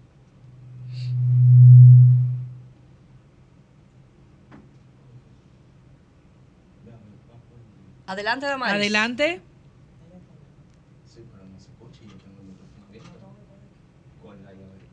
Seguimos en vivo y hablar también de, la ola de calor. Claro. Precisamente eso eso tengo yo en mi comentario más adelante. Que la verdad es que la verdad es que está fuerte el calor que está haciendo, señores. Bastante serio. Imagínate para la gente hipertensa, eh, para la gente que tiene algunas condiciones de la piel, para los bebés. Miren, el que tiene aire acondicionado, o sea, o que trabaja donde hay aire acondicionado, que va en un bus, en una guagua de su casa a su trabajo en un aire acondicionado o en su vehículo y que cuando llega a su casa tiene aire, la pasa medianamente bien bien, pero, te voy a que decir no, algo. el que tiene que trabajar en la calle. Son, son también, yo estaba ayer eh, hablando con una persona que está tan fuerte el calor que también hacer los, esos cambios radicales que estamos haciendo hoy, por ejemplo, estamos aquí dentro de aire acondicionado y de repente salimos a la calle y es un choque de un cambio climático fuerte, eso también influye mucho con la cantidad de resfriado, de gripe, de, Claro. de, de virus Óyeme que cómo anda. estoy yo. Correcto. Y, y yo lo decía porque yo estaba en la calle, precisamente en un recorrido, y entro a una oficina que el aire estaba como tiene que estar. Pero yo misma, en el, yo misma de manera corporal sentí el, el cambio climático. Dije, óyeme, por eso la gente casi no, no se percata de ver. Y esos cambios tan radicales de, de temperatura tienen que afectar obligatoriamente a uno. Yo, yo en mi comentario, bueno, estoy intentando recoger los sitios más calientes del, del planeta donde se han registrado las temperaturas más altas y el sitio poblado, eh, habitado, donde se ha registrado la Mira, yo temperatura estoy más haciendo alta. un Y creo- concurso. Y creo que tenemos que poner atención, eh, eh, Liz, porque es lo mismo que está pasando con, con el sargazo. O sea, la cantidad cada vez mayor que llega cada año, no solamente a República Dominicana, sino a otros países de la región. Señores, eso, las sequías, las inundaciones repentinas, hay que prestarle atención al cambio climático. Sí, o sea, ese no es simplemente un concepto que debe pasarnos por encima. Cada quien tiene, por pequeño que sea, el no tirar la basura, el reducir el uso de plástico, de aerosoles. Cada quien, por pequeña que sea una acción, tiene que hacer lo que pueda. Eso- eso. Definitivamente. Bueno, vamos a entonces hacer conexión con Damaris Mercedes de Meteorología No, más no, no. adelante porque no logramos la conexión en este momento. Per- pretendíamos hacerlo, pero eh, no se escuchó la llamada, se cayó, tuvimos inconvenientes técnicos y bueno, pues eh, lograremos hacerlo. eh, si Dios quiere, en el transcurso del programa. Yo- Como les habíamos indicado, está el fenómeno Brett, por ahí viene Cindy y eh, nosotros tenemos que estar atentos a la evolución de los mismos, algunos eh, debilitándose, otros tomando fuerza y siempre hay uno que otro en la recámara pendiente a formarse por ahí. Eh, Acechando, acechando. Así es. Mira, tú sabes que yo voy a proponer hacer un concurso. Vamos a rifar un iPhone 14, Yuri. ¿Qué? Ok. Al que me haga una rutina de CrossFit en la duna de Baní. Ahora mismo, con la temperatura como está. A ver quién se anima. Tú, no solo en la temperatura, sino eh, en esa consistencia, ¿verdad? Óyeme. Que tiene creo- el suelo arenoso de la duna de Baní. Sí, pero yo te iba a decir eso. No es tema. El que entrena en arena no es un tema ni siquiera de calor. Es un tema de resistencia primero. Pero lo segundo que tú deberías rifar una ambulancia. Correcto, Junto con no, el que va a iPhone estar ahí. 14, ¿entiendes? Esa- Claro. eso va- pero esa va de el hay que hacerlo pronto, porque- hay que hacerlo pronto, los hay que hacerlo territorios- pronto, la competencia. Porque Sí. los territorios desérticos son precisamente los que registran las temperaturas más altas. Oh, como- pero- como- Yo seré observadora de ese concurso. Nosotros Desde vamos. la playa, ¿verdad? Por nosotros, vamos a estar montados en el carro, mira. Hay, hay que hacerlo Claro, pronto el porque yo concurso. con el peso del cuerpo mío tengo, ¿eh? Y Hay no que hacerlo pronto porque con el descuido que lleva medio ambiente con las dunas de Baní posiblemente no haya dentro de poco ¿Por qué, tiempo. por qué es esto? No, pero es que Francisco no, pierde una, ni Sí. siquiera en un tema Yo no pierdo una, Dios. pero el gobierno no gana ninguna, señores. No están cuidando Oye, los recursos naturales del país. metido En la, en la, en No, la, en no, la no, zona de Roselvi, Baní, no, no, ¿qué haciendo descenso No, ¿qué pasó? ¿Qué personalmente. Ha ido, me parece que en dos ocasiones, el actual ministro. Semanal, pero no, ¿qué pasó ahí? No, no, la duna, ¿verdad? Es lo que dice Frank. Un saludo Bueno. a las personas que cumpleaños hoy, día 24 de junio. Sí. Para todos ellos, felicitaciones. Bueno, Un año más en su vida. Bueno, señores, a las 8 y 13 de la mañana vamos a iniciar la ronda de comentarios en este Sol de los Sábados. No íbamos a tomar llamadas. Queremos tomar llamadas. Oye, producción, aquí producción. Mira, Yuri, hay que, pero hay que hacer una aclaración sobre un error de esta mañana. Sí. Hay que hacer una aclaración. Hoy no es el día de la independencia de Venezuela, disculpen el grave error. Hoy se conmemora la batalla de Carabobo que dio paso a los procesos independentistas, pero aparentemente la independencia de Venezuela 30 de es el día 5 de julio, Ah, no es eh, el 24 de junio. Una disculpa a los venezolanos, pero viendo que la fecha se aproxima, vamos a empezar a celebrar su independencia desde ahora como hermana República Latinoamericana. Definitivamente. Bien, pues ahora sí, eh, poniéndonos de acuerdo con la producción, iniciamos de inmediato la ronda de comentarios. A las 8 y 14 de la mañana es el turno de don Francisco Guillén Blandino. Buen día. Muy buenos días a nuestro coordinador, gracias por la palabra. Buenos días a todo nuestro equipo de producción, a nuestros compañeros en cabina y buenos días a todo el pueblo dominicano. Señores, miren, hoy eh, nuestro comentario iba inclinado a hablar sobre un tema que está afectando eh, al sector comercial e industrial de la República Dominicana y del cual se han hecho eco varias asociaciones de comerciantes, eh, importantes instituciones y los medios de comunicación. Y tiene que ver con la falta de control y supervisión que hay sobre los comercios eh, importadores de productos de China. Hay un tema importante aquí que tiene que ver con la escasa fiscalización o la imposibilidad de fiscalización, con maniobras para eludir, evadir las obligaciones tributarias, incluso la Dirección General de Aduanas eh, en estos meses, en el, para, el último, para el último trimestre del 2022 implementó un piso para el cobro de arancel de los furgones que vienen con productos variados desde China. Este es un tema importante que lo vamos a ir tratando en los próximos días, pero hemos sustituido este comentario hoy porque hay una situación crítica que está ocurriendo en la República Dominicana y que nos tiene a todos en una situación de franco y preocupante peligro constante. Señores, se trata del peligro de andar en las calles, en las vías públicas en la República Dominicana. En el día de ayer hubo un accidente fatal donde un autobús eh, se deslizó, se volcó en la autopista Duarte y al menos 40 personas están heridas y algunos fallecidos, creo que van por 5 o 6 fallecidos ya. Y este autobús pertenece o pertenecía, hay que ver, parece que ya no se va a poder ni rescatar el, vehículo, a una empresa muy reconocida de transporte en nuestro país, que no vamos a mencionar por razones evidentes, pero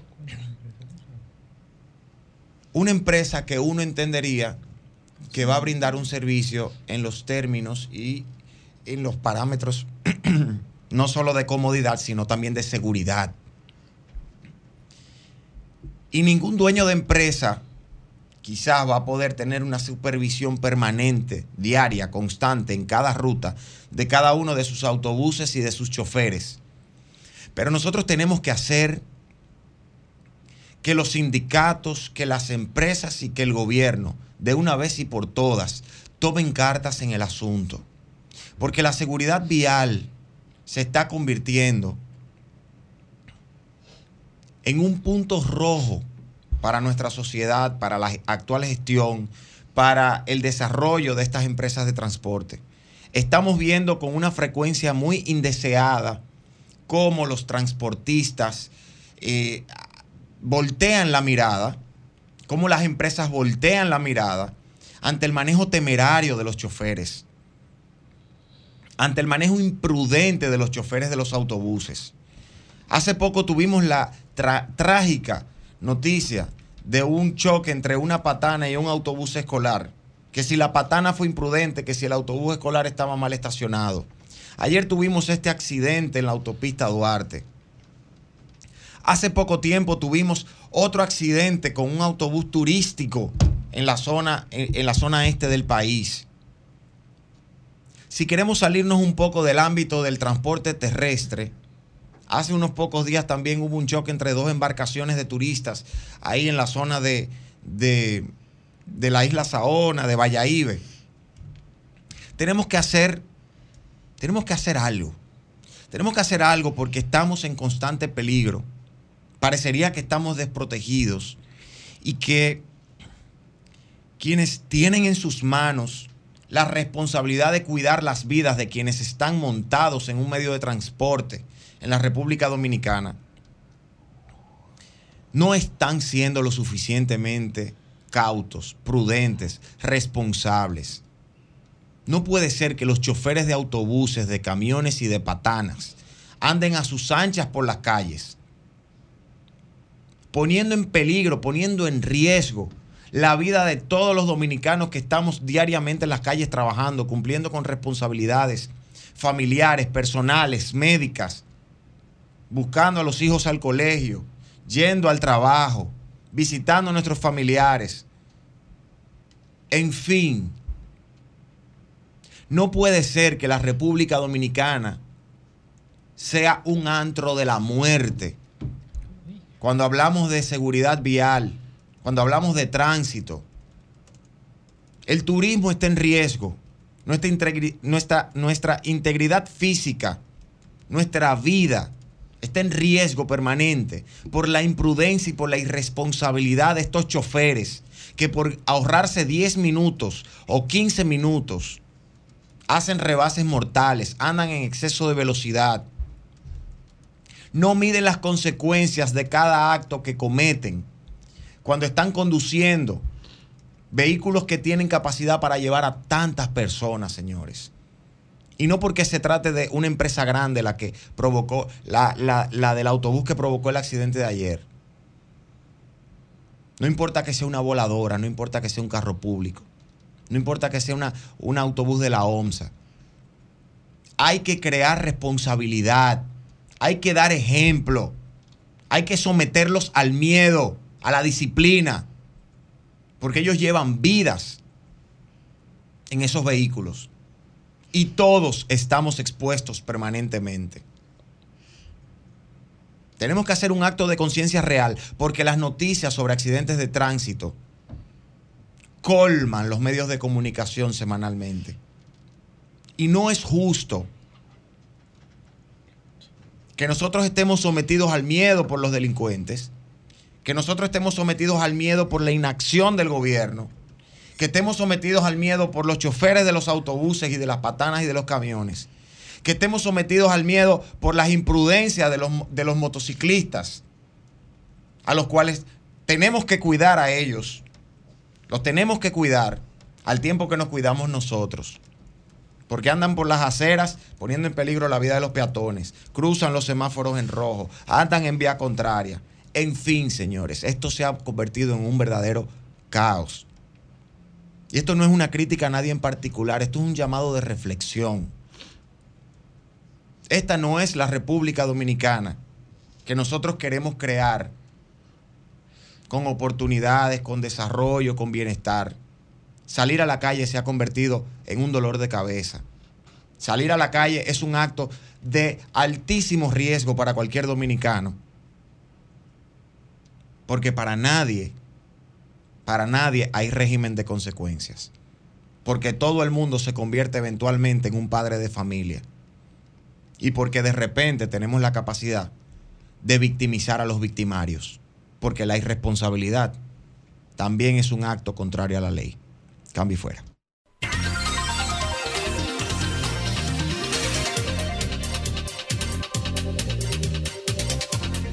A las 8 y 23 de la mañana continuamos con esta ronda de comentarios en el Sol de los Sábados y es el turno de Roselvis Vargas. Muy buen día, Roselvis. Buenos días para nuestro coordinador Yuri Enrique, para los demás compañeros, para la gente que está con nosotros desde las 7 de la mañana y para los que van sintonizando pues a partir de este momento. Miren, señores, eh, quiero varias cosas que quiero puntualizar el día de hoy. Eh, la primera, a la gente que sigue el deporte, pues quiero empezar por eh, señalar que el día de ayer, como muchos saben, pues empezaron los centros centroamericanos y del Caribe que tienen sede en San Salvador, en El Salvador, pero que tienen como subsede a Santo Domingo aquí en República Dominicana. Y hay varias disciplinas que se van a estar jugando aquí en el país. Y bueno, dentro de las cosas interesantes que deben anotar es que la entrada para estas competiciones no tendrá ningún costo. Eh, el día de ayer, República Dominicana obtuvo su primera medalla, que la obtuvo en bronce.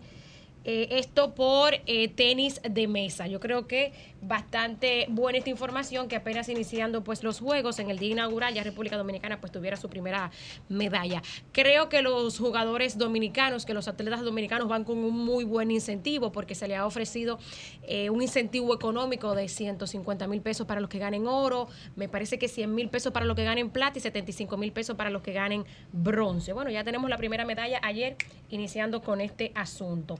Eh, el presidente del comité organizador de la subsede aquí en República Dominicana de estos Juegos eh, vigésimo cuarto Centroamericanos y del Caribe, que es el periodista José Monegro, ofrecía algunas informaciones que quiero señalar para que la gente pues eh, anote. Eh, de las representaciones que vienen a jugar aquí el país, de los que se van a jugar aquí en República Dominicana, ya hay 24 eh, países que estarían empezando a llegar desde hoy día 24. Eh, los juegos se juegan hasta el día 8 de julio. Y para que sepan cuáles disciplinas pues tendremos aquí en el país, cuentan entre ellas hockey sobre, set, sobre césped, racquetball, canotaje y ecuestre. también tiro al plato y también se va a jugar taekwondo aquí en el país. Ya saben que la entrada es completamente gratis. Esto sirve, señores, de eh, preparación para el país porque la versión número 25 de los Juegos Centroamericanos y del Caribe se jugará en República Dominicana como sede. O sea, esto es una especie de calentamiento lo que estamos haciendo como sucede en esta oportunidad. Enhorabuena para todos los atletas dominicanos que están jugando no solo en, San Salvador, sino para los que estarán jugando las, disciplinas, las diferentes disciplinas que se van a estar jugando aquí en el país. También se va a jugar pentatlón moderno. Eh, veo aquí en mis en mis notas. Bueno, lo dejo por ahí pendiente. Yo de hecho cuando venía para acá que pasé por el Centro Olímpico ya vi todas las vallas y todo el montaje que anuncia, ¿verdad? La, estos juegos que se van a estar jugando aquí en el país.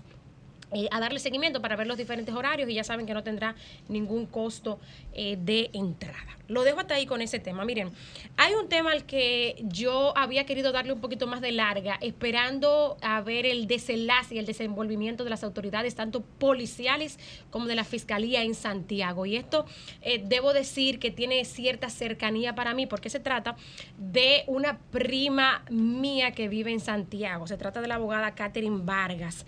Catherine es eh, bastante conocida en Santiago. Ella ofrece servicios legales eh, diversos en materia civil, inmobiliaria, comercial, laboral y también en derecho de familia. ¿Qué pasó con Catherine Vargas?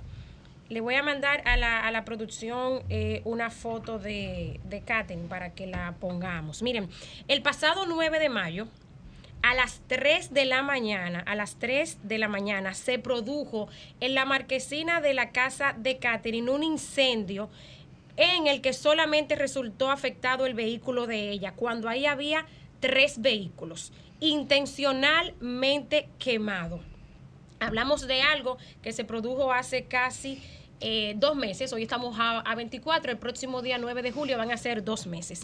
Dos meses de ese incendio, señores, en el que de madrugada ella estando en su vivienda con su hija de cinco años y con su papá que tiene una condición especial de salud, le quemaron el vehículo. Dos meses después, las autoridades le dicen que no puede mover el vehículo, el vehículo todavía se mantiene en su, en, su, en su marquesina, con todo lo que esto implica en materia de salud, el polvillo, eh, eh, ¿verdad? Ese olor a quemado de ese vehículo ahí. Hicieron un primer peritaje. Ella, según lo que me explica, están esperando eh, eh, todavía, ya el cuerpo de bomberos dio su informe, pero están esperando todavía otro peritaje que debe dársele. Y la dentro de las últimas informaciones que me señala es que le dijeron que el vehículo no se puede mover de ahí. Pero no es solamente el vehículo incendiado en su marquesina el problema, sino que ella ya dio parte a las autoridades de eh, quienes pudieran estar detrás de este acto temerario con el que buscaban amedrentarla. Y se trata de personas que residen en la misma zona norte del país, en, la, en, la, en, en, Santiago, y que eh, según lo que ella dice, pues la han puesto en una situación en la que ella teme por su vida. Este es el momento, hablamos señores, de una abogada que hace vida en la fiscalía, que hace vida entre los gremios de abogados en Santiago y a una mujer a la que no se le ha dado respuesta sobre esta denuncia. O sea, yo creo que la fiscalía debe ponerle atención porque una mujer que van y le incendian un vehículo en su casa le están dando una muestra clara de que se trata de personas que se pudieran atrever a cualquier cosa. Ella ha dicho quiénes son, las personas que presumiblemente pudieron estar detrás de esto. Y mi llamado en este momento es a la Fiscalía de Santiago que le preste atención al caso de Catherine Vargas la abogada Catherine Vargas, porque cualquier cosa que pase ya con tiempo, con bastante tiempo, señores, un hecho que se produjo el 9 de mayo. Ella ha puesto la denuncia y he dado todas las informaciones pertinentes para que las autoridades del Ministerio Público pues hagan su trabajo que hasta ahora, al menos según lo que ella me indica, no ha habido ningún avance. Ella sale con bastante miedo a hacer su trabajo, que tiene que hacerlo, pero bueno, eh, yo creo que la Fiscalía eh, tiene que dar ejemplo. Y si se trata de una abogada conocida, imagínense cuántos más sin nombre habla por ahí, que quizás no tienen contacto con ninguno de nosotros para que nosotros seamos su voz en este tipo de medios, eh, no tienen cómo hacer valer sus derechos.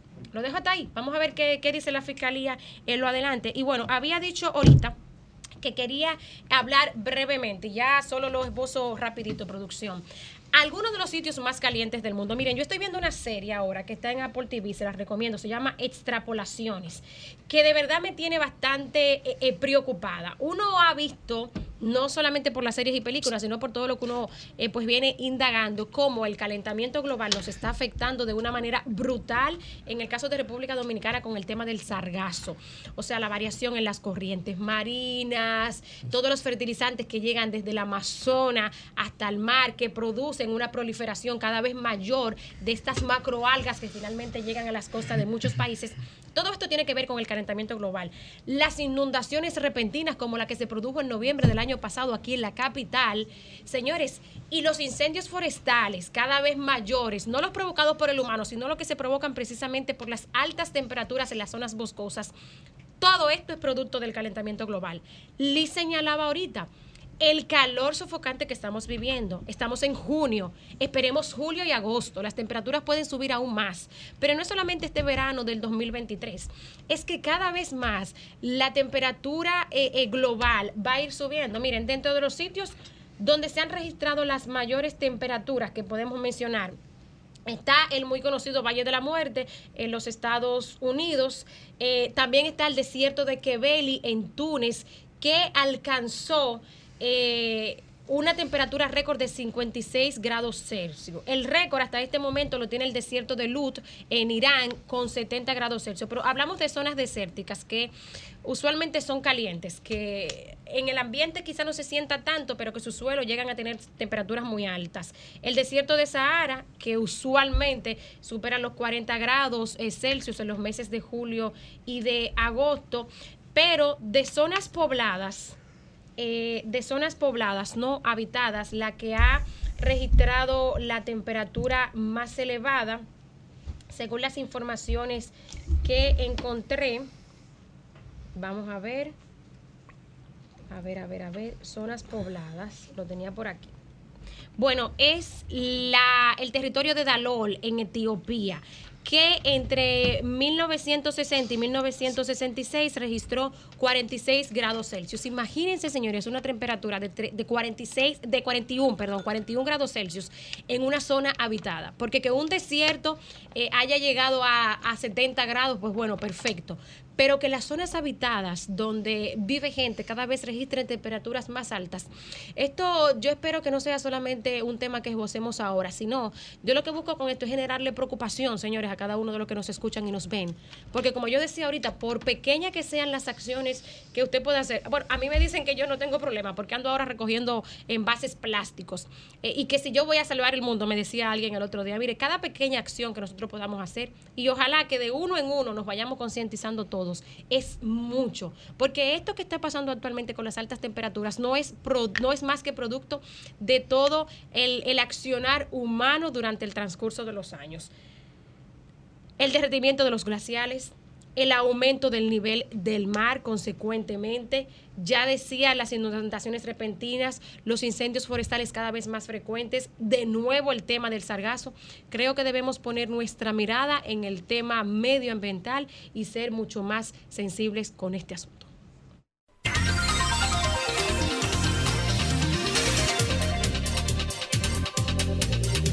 Bien, a las 8.34 de la mañana continuamos con la ronda de comentarios en este Sol de los Sábados.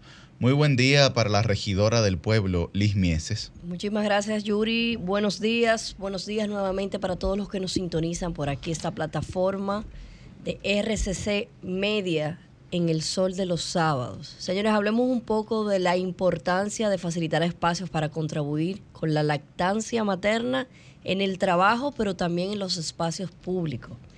La lactancia materna por mucho tiempo ha sido uno de los beneficios más cuantiosos que puede aportar una madre a su hijo.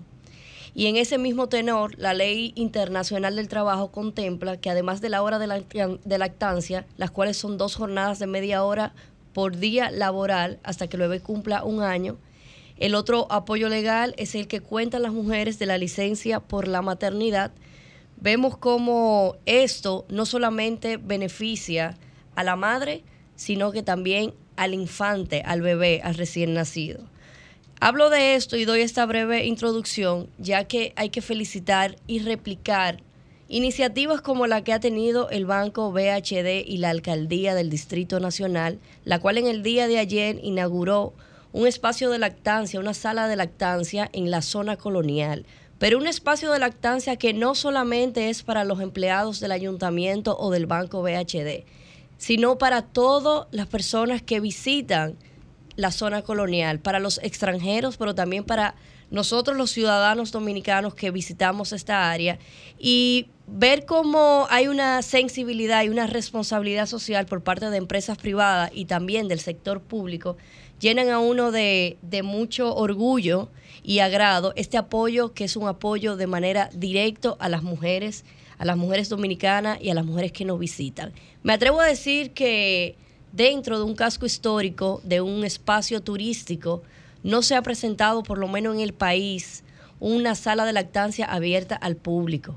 Y es algo que llama la atención porque también se convierte en un atractivo para llevar más calidad de vida a esas personas que nos visitan, a esos extranjeros, siendo la zona colonial eh, un espacio de tanta de tanto dinamismo turístico eso son obras que hay que saludar y replicar. En el día de ayer, justamente dando hacia la calle El Conde, una calle icónica de nuestro país, de nuestro Distrito Nacional y de nuestra capital, y precisamente en el Palacio Consistorial se dio apertura a esta nueva sala de lactancia, una sala de lactancia que cuenta con todas las medidas de salud, con todas las medidas de higiene, para poder aportar a todos los visitantes un espacio y lactar a sus bebés. Quiero nuevamente felicitar esa iniciativa por parte del banco BHD, que reconozco que ha sido una institución bancaria que siempre se ha definido mucho pro mujer, y también de la Alcaldía del Distrito Nacional, encabezada por Carolina Mejía, que con esta ya se convierte en la segunda sala de lactancia que le aperturan al Distrito Nacional, a la sociedad dominicana, para llevar más calidad de vida, mayor bienestar a sus ciudadanos.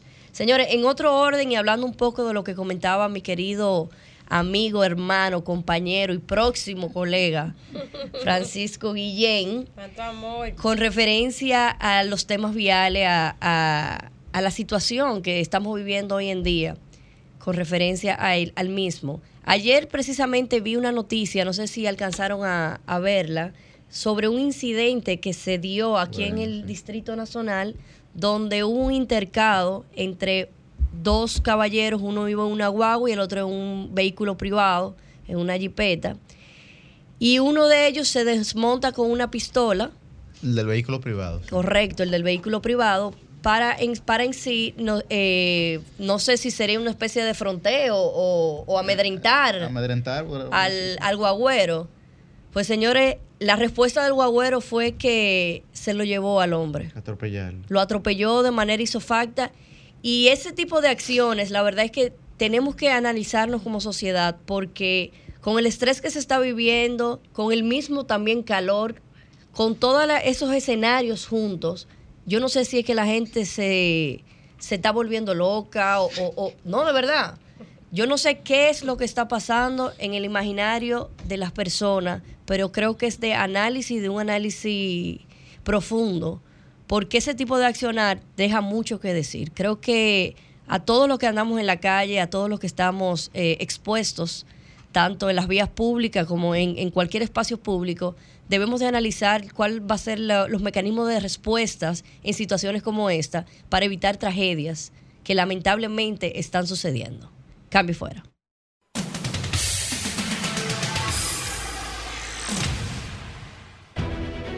Sol 106.5, la más interactiva.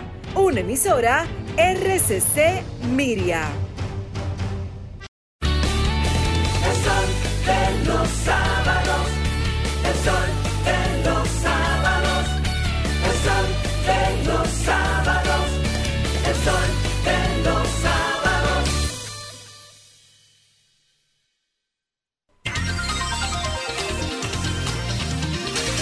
Estamos de vuelta en este Sol de los Sábados a las 8 y 45 de la mañana. Continuamos con nuestra ronda de comentarios. Muy buen día para Susi Aquino Gotró, la versátil. La licenciada, la, la, la, la licenciada denunciando los males, la licenciada, la, la, la, la licenciada pura Muchísimas gracias, feliz de estar ante los micrófonos de Sol y también ante eh, todo el público que nos ve por televisión, por Telefuturo, Canal 23 y todas las plataformas de este grupo RCC Media. De inmediato comentar algunas informaciones importantes. Una tiene que ver con la comunidad de los ríos y unos trabajos que se están haciendo en la cañada Las 800 por parte de la Corporación de Acueductos y Alcantarillado de Santo Domingo, CAS. Eh, la CAS se refirió a este tema a través de un comunicado de prensa porque eh, pues este tema que aqueja a la comunidad es de sumo interés para ellos. Es una cañada que se iniciaron los trabajos y que ha sido reclamada por años por esta comunidad, por los residentes del lugar, y ellos indicaron que luego de realizada la licitación del lugar para la construcción de la obra en diciembre del pasado 2022 y que se dio el primer Picasso en febrero de este año, pues los ingenieros iniciaron el plan de acción para la misma. Eh, y también eh, indicaron que estos deben afectar lo menos posible el accionariario de quienes residen allí. También eh, señaló la CAS que a pesar de que la obra mantiene su ritmo, llaman a la calma a los residentes de la zona porque los plazos eh, que se necesitan para la intervención de 500 a 600 metros en ocasiones tienden a extenderse pasamos a explicar lo que dice la CAS, que es importante que estos residentes de las 800 en los ríos estén conscientes de que las distintas etapas que conllevan los protocolos de las obras del Estado, así como los tiempos que se requieren para completar el saneamiento de una cañada y más una de estas con estas características como la de su comunidad, de manera tal que ellos puedan comprender el paso operativo y vislumbrar cuánto tiempo pueden tomar en cada uno de los trabajos debe ser tomado a consideración por ellos. Actualmente, en estos trabajos de saneamiento para esta cañada las 800, está en una etapa de limpieza y también de estabilización de los terrenos. Por esto, se estima, y por esto llaman a la paciencia, que será terminada en diciembre de este año y eh, o de cara a enero del 2024, si las condiciones climatológicas así lo permiten. En la fase de limpieza, cabe decir que es con maquinarias de gran dimensión y consiste en acondicionar el terreno para luego colocar una especie de cajones y es una obra de gran escala. Es importante que estos residentes conozcan toda esta información en detalle, se ha publicado en la prensa de una manera mucho más extensa y eh, siempre es bueno conocer todos los eh, datos importantes que se han detallado para cualquier reclamo se haga teniendo toda la información del lugar que ya ha proporcionado la CAS con eh, pues este documento que se ha publicado al respecto. En segundo lugar, quiero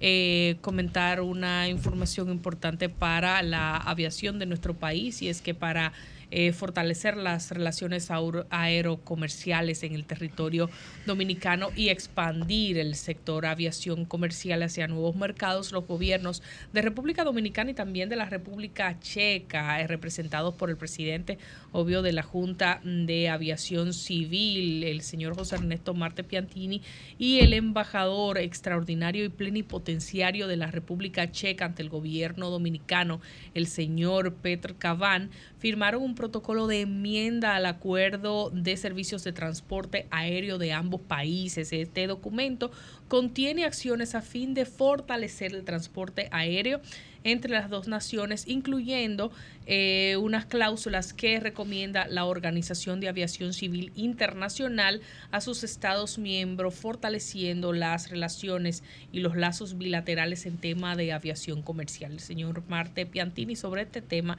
dijo que la firma del protocolo forma parte de las acciones para expandir la aviación comercial dominicana, especialmente hacia mercados estratégicos europeos, buscando permanentemente nuevos aliados estratégicos y comerciales, promoviendo el sector, cumpliendo así también la promesa a los dominicanos residentes en la ciudad de Praga y otras ciudades de la República Checa de establecer vuelos directos desde y hacia el país que esté en el centro de Europa.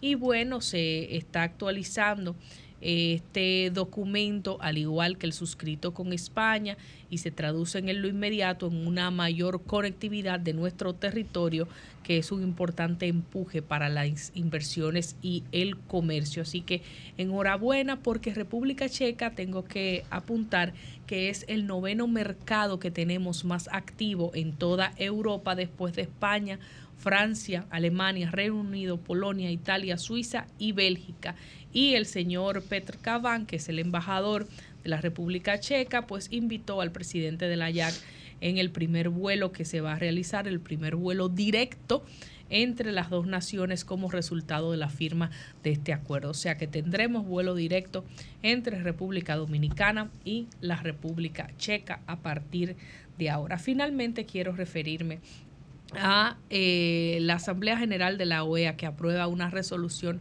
para ayuda inmediata en Haití, señores. Este es un tema que nos debe ocupar y preocupar, como siempre digo, porque lo que pasa allá nos impacta demasiado aquí. Se aprobó ayer viernes una resolución para facilitar esta ayuda inmediata y fortalecer la policía de Haití, resolver la crisis social de ese país y que se celebren elecciones libres lo antes posible. Este documento fue presentado por el gobierno haitiano, aprobado bajo aplausos por los países miembros de la OEA en la quincuagésimo o en el quincuagésimo tercer periodo ordinario de sesiones presidido por el canciller dominicano Roberto Álvarez. Decidieron los países ayudar a la nación haitiana ante el incesante agravamiento de los problemas que experimenta el pueblo de Haití desde la aprobada resolución anterior del año pasado. ¿Qué se establece? Y quiero mencionarlo antes de hablar de mi parecer al respecto que la OEA va a estar prestando asistencia inmediata tan pronto las condiciones lo permitan con la seguridad, protección de los derechos humanos, la convocatoria de inclusivas, libres, justas y creíbles eh, elecciones, invitar a los Estados miembros y a los observadores permanentes a que contribuyan con fondos específicos para dar asistencia a la implementación inmediata de actividades que el Grupo de Trabajo para Haití ha identificado con la asistencia técnica de la Secretaría a Derechos y Equidad y la Secretaría para el Fortalecimiento de la Democracia. La realidad es que miles de haitianos están huyendo de sus casas por el acoso de las pandillas, están matando, violando, prendiendo en fuego cientos de viviendas de madera y de hojalata y obligando a la gente a irse de sus casas. Y el caos, como todos sabemos, está reinando en esa vecina nación lo hemos dicho incesantemente, ya eh, nos ha tocado aquí, se han secuestrado eh, eh, personas dominicanos, vehículos, el transporte que va de aquí para allá y demás. Es una situación apremiante y qué bueno que la OEA se estén dando pasos, pasos correctos, pasos que no obligan a la República Dominicana a hacerse cargo sola con el problema, Qué bueno que el canciller esté ahí presidiendo eh, estas, estas sesiones eh, y que esté haciendo su labor, su función, su parte allá en, la OEA y eh, que cada país aporte y que se haga de la manera correcta, no como se estaba en estos días queriendo que todo sea desde aquí, que haya una oficina desde aquí y demás, no los demás países del mundo tienen que colaborar y no eh, tirarle ese caramelo envenenado a República Dominicana.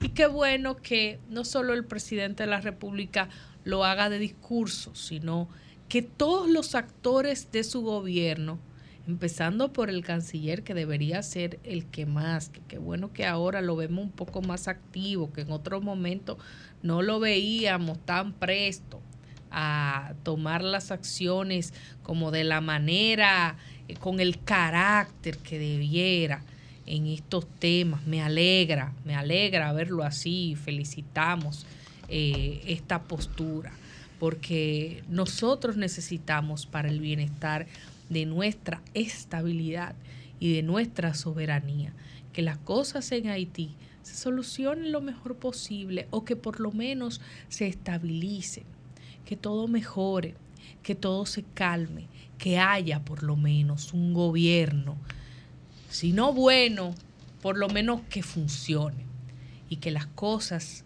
se viabilicen de alguna manera. Así que me agrada ver que desde la OEA se están dando pasos, se está viendo una luz y que no están dando la espalda a la situación en Haití. Espero que esto se traduzca no solo en palabras y en toma de decisiones, sino en acciones tangibles y que haya, como siempre digo yo, cuando hay estos grandes eh, actos y estas grandes reuniones, un equipo de técnicos con una macotica anotando, usted dijo que se iba a comprometer a esto, usted a esto y me engano a esto, y le dé seguimiento a que fulano, mengano y sultano dijeron lo que iban a hacer y que realmente lo hagan por el bienestar y la estabilidad, no solo de Haití, sino también de República Dominicana. Cambio y fuera.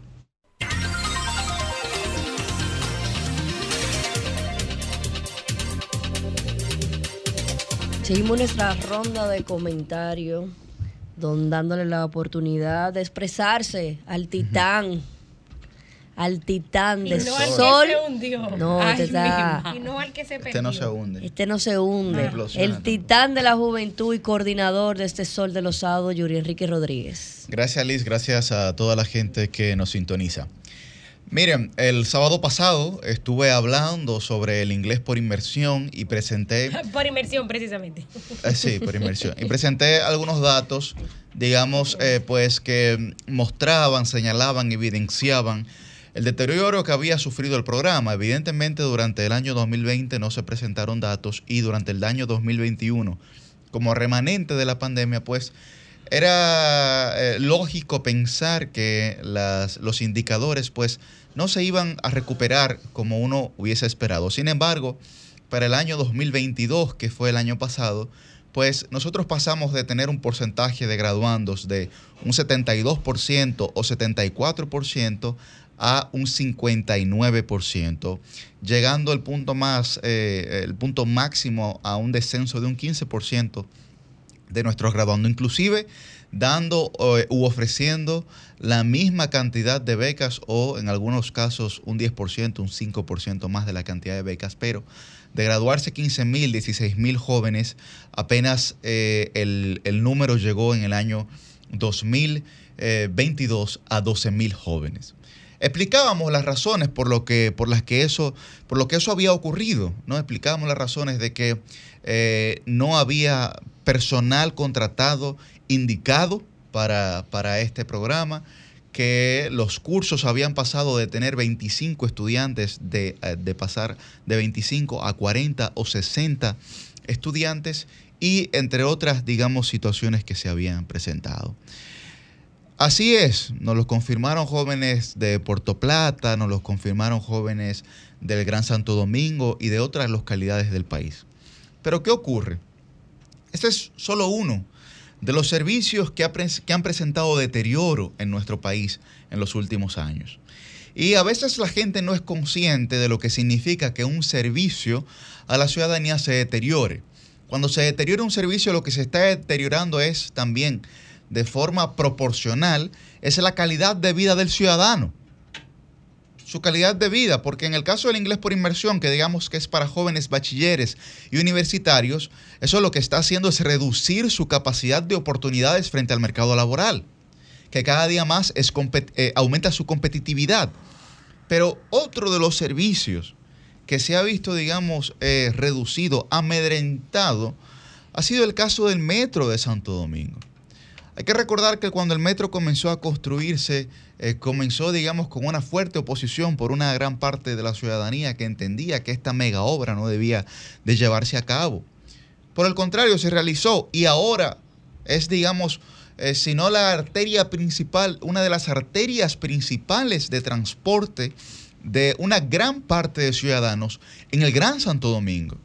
Y lo que se ha buscado es, y lo que la propia gente ha comenzado a solicitar, es que el metro de Santo Domingo se replique no solamente en el Gran Santo Domingo, en, digamos, en la instalación de nuevas líneas, pero también en otras metrópolis como en Santiago, que se ha hablado de un tren de aire. Bueno, señores, el metro de Santo Domingo se ha visto completamente entorpecida su funcionabilidad. Porque Miren, han culpabilizado a algunos de que la protesta que han hecho algunos empleados ha sido política, pero yo le voy a plantear a ustedes algunas de las cosas que han ocurrido eh, con el metro. Y es que, por ejemplo, hay averías en la, línea en la línea 2 del metro que han obligado a detener el servicio por más de 25 minutos. Como todos nosotros sabemos, el metro, tanto aquí como en Nueva York, España, donde usted quiera, tiene horas determinadas de llegadas que se programan y que la gente también se programa conforme a esa hora determinada de llegada. Pero además, eh, hay vagones en el metro de Santo Domingo que han comenzado a transitar sin aire. Y hay testimonios que comprueban, que evidencian esta realidad. Otras quejas se extienden a las escaleras eléctricas que no están funcionando. Y usted dirá, bueno, eso funciona, digamos, para un método alternativo de deporte, pero para las personas que no tienen la capacidad de un desplazamiento, eh, digamos, eh, correcto, por la funcionabilidad psicomotora de su cuerpo, pudiéramos hablar de gente normal, común y corriente como nosotros, que eh, por su edad, por su, por su, digamos, capacidad motora, no pueda no pueda eh, subir unas escaleras que son altísimas. Bueno, ahí hay dos, inglés por inmersión y el Metro de Santo Domingo. Para mí uno de los más preocupantes es el sistema 911, que es un sistema de atención a emergencias. Miren, la, la vida de una persona depende de muchas fragilidades. Nuestra piel, que es muy frágil, por ejemplo, pudiéramos nosotros decir, hay autores que han escrito sobre ese tema, tal vez un poco más en la visión eh, poética literaria, pero a lo que me refiero es que un minuto, dos minutos hacen la diferencia. El problema es que ahora ni siquiera llegan. Que ahora ni siquiera llegan. Entonces, nosotros hay que recordar que en el año 2020 salieron 123 ambulancias alquiladas a la Cruz Roja para el 911 para que, eh, digamos, funcionaran. Luego de ahí eh, eh, se, generaron esperas de hasta 30 minutos para poder responder a emergencias. Y el servicio se ha visto completamente deteriorado y sin ningún tipo, digamos, de revisión alguna. Entonces, estamos hablando, estamos hablando de servicios, señores que condicionan la cotidianidad de la gente y que lo que han venido es a mejorar la calidad de vida del dominicano. Y cuando este tipo de cosas ocurren, mire, usted puede venir aquí a plantearlo por politiquería o no. Pero la verdad es que eso a la vida de la gente le pasa factura. Entonces, cuando nosotros estamos viendo que las dos principales, eh, digamos, preocupaciones de la gente es el alto costo de la vida y luego estamos viendo que es la inseguridad ligada con el descenso de calidad, por no llamar crisis en los servicios públicos. Óigame, mire, usted está frente a un cóctel perfecto, perfecto, para la crispación social y ciudadana. Entonces yo creo que hay que ponerle caso a todas estas eh, dificultades que se han ido generando en servicios básicos o que se han convertido en servicios básicos para la ciudadanía, sin ni siquiera yo entrar a mencionar el tema de pasaportes que ya tiene bastante tiempo y que creo que en este mismo espacio otros compañeros se han referido a la situación. Creo que se tiene que enfocar los esfuerzos del Poder Ejecutivo a intentar revertir esta situación de crisis en los servicios públicos, que de lo contrario, que de lo contrario generará un malestar que se presentará, yo creo, en la mayoría de la sociedad dominicana como una actuación o como una conducta irreversible frente al gobierno. Cambio fuera.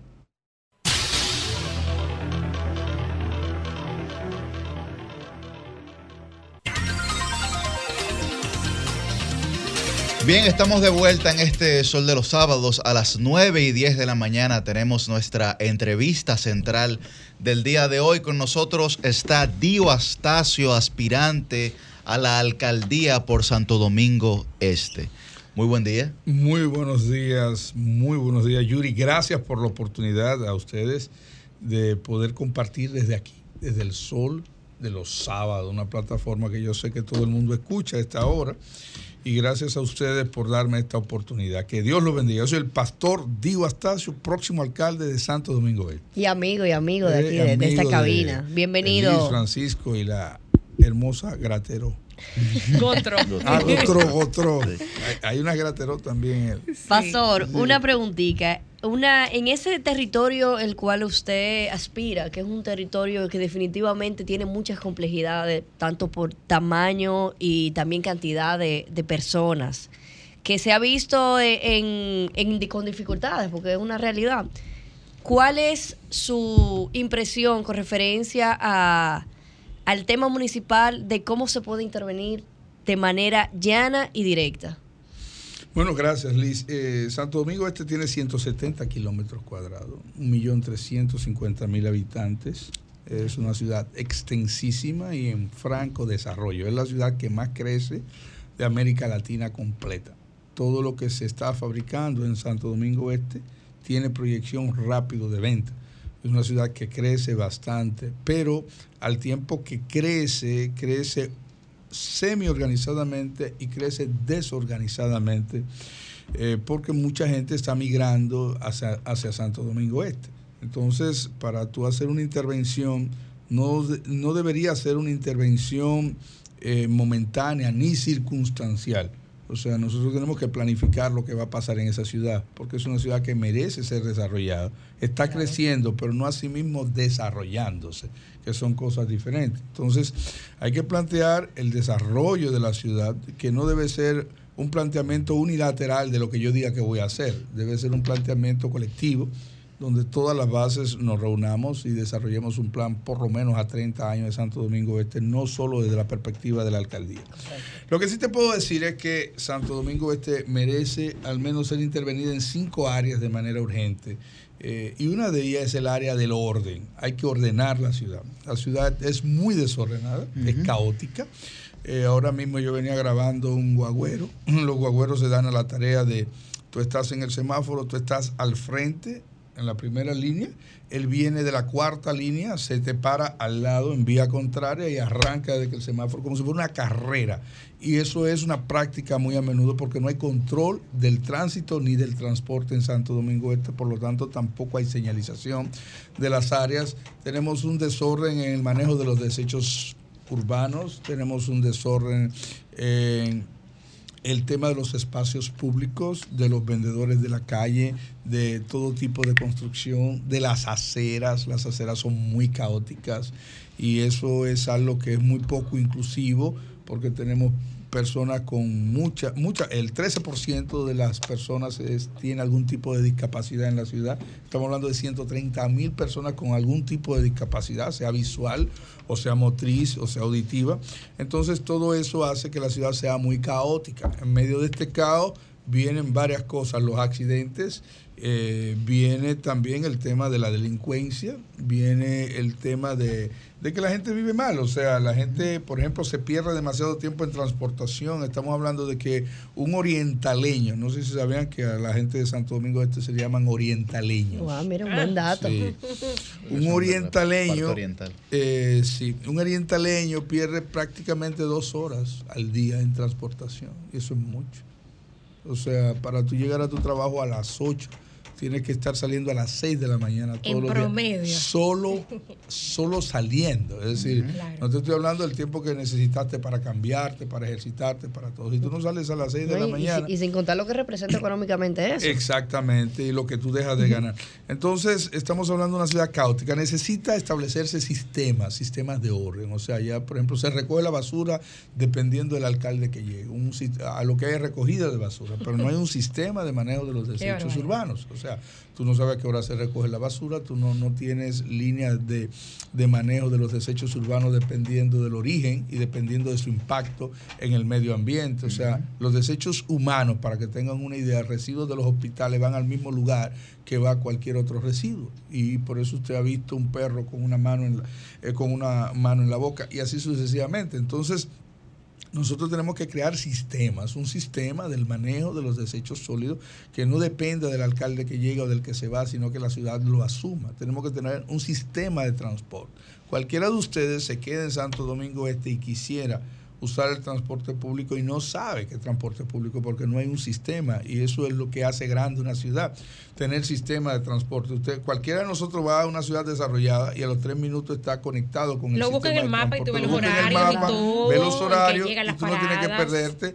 Eh, en Nueva York la gente al- a los dos días, no importa su grado académico, está asumiendo porque el sistema está ahí. Nosotros no tenemos un sistema de transporte. Tú no sabes allá dónde conectan las distintas rutas. El mismo tema de la viabilidad. O sea, no es solo transporte, es entender que las calles no son solo de los vehículos, son de las personas, son también de las mascotas, son de las personas eh, de todo tipo de edades, son del discapacitado, son de la persona que tiene una discapacidad, son del envejeciente. Entonces, ese tema de viabilidad, de creer que una calle es solo para un vehículo, es también un problema que tenemos serio porque no tenemos un sistema de viabilidad. Así es que el primer área en la que hay que trabajar es ordenar, si tú quieres tener una marca ciudad, que es nuestro proyecto, hacer de Santo Domingo esto una marca ciudad, porque lo, lo merece, porque tiene cómo, porque tiene los recursos, porque tiene un faro, porque tiene un acuario, porque es la única ciudad que tiene un hipódromo, excúsenme, es la única ciudad que tiene un autódromo, excúsenme, ok, es la única ciudad que tiene tres cavernas de- del nivel de los tres ojos en el centro Sí, de la ciudad. sí, ¿Te imaginas eso en Disney? O sea, eh, tenemos un, un- un río, o sea, tenemos un río, tenemos el Cachón de la Rubia, tenemos el Parque del Este. La primera iglesia que me mencionaba usted el la otro día. primera iglesia donde se hizo un Padre Nuestro en América entera. Está ahí al lado de los molinos, cerrada, Ah, que nadie, o sea, prácticamente invisible a la vista de los turistas que se desmontan en el puerto de Sanssouci y pasan en un autobús a la zona colonial porque nosotros no somos capaces de retener esos turistas allá.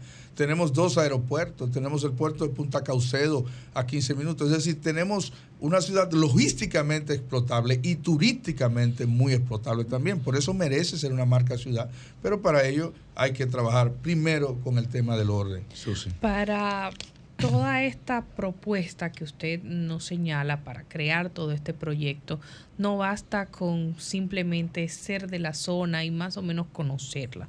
Esto nos demuestra que usted ha estudiado y se ha acompañado, eh, o por lo menos eso parece, de un equipo de, de expertos que han trazado también una ruta de cómo debe ser esta ciudad vista desde la alcaldía.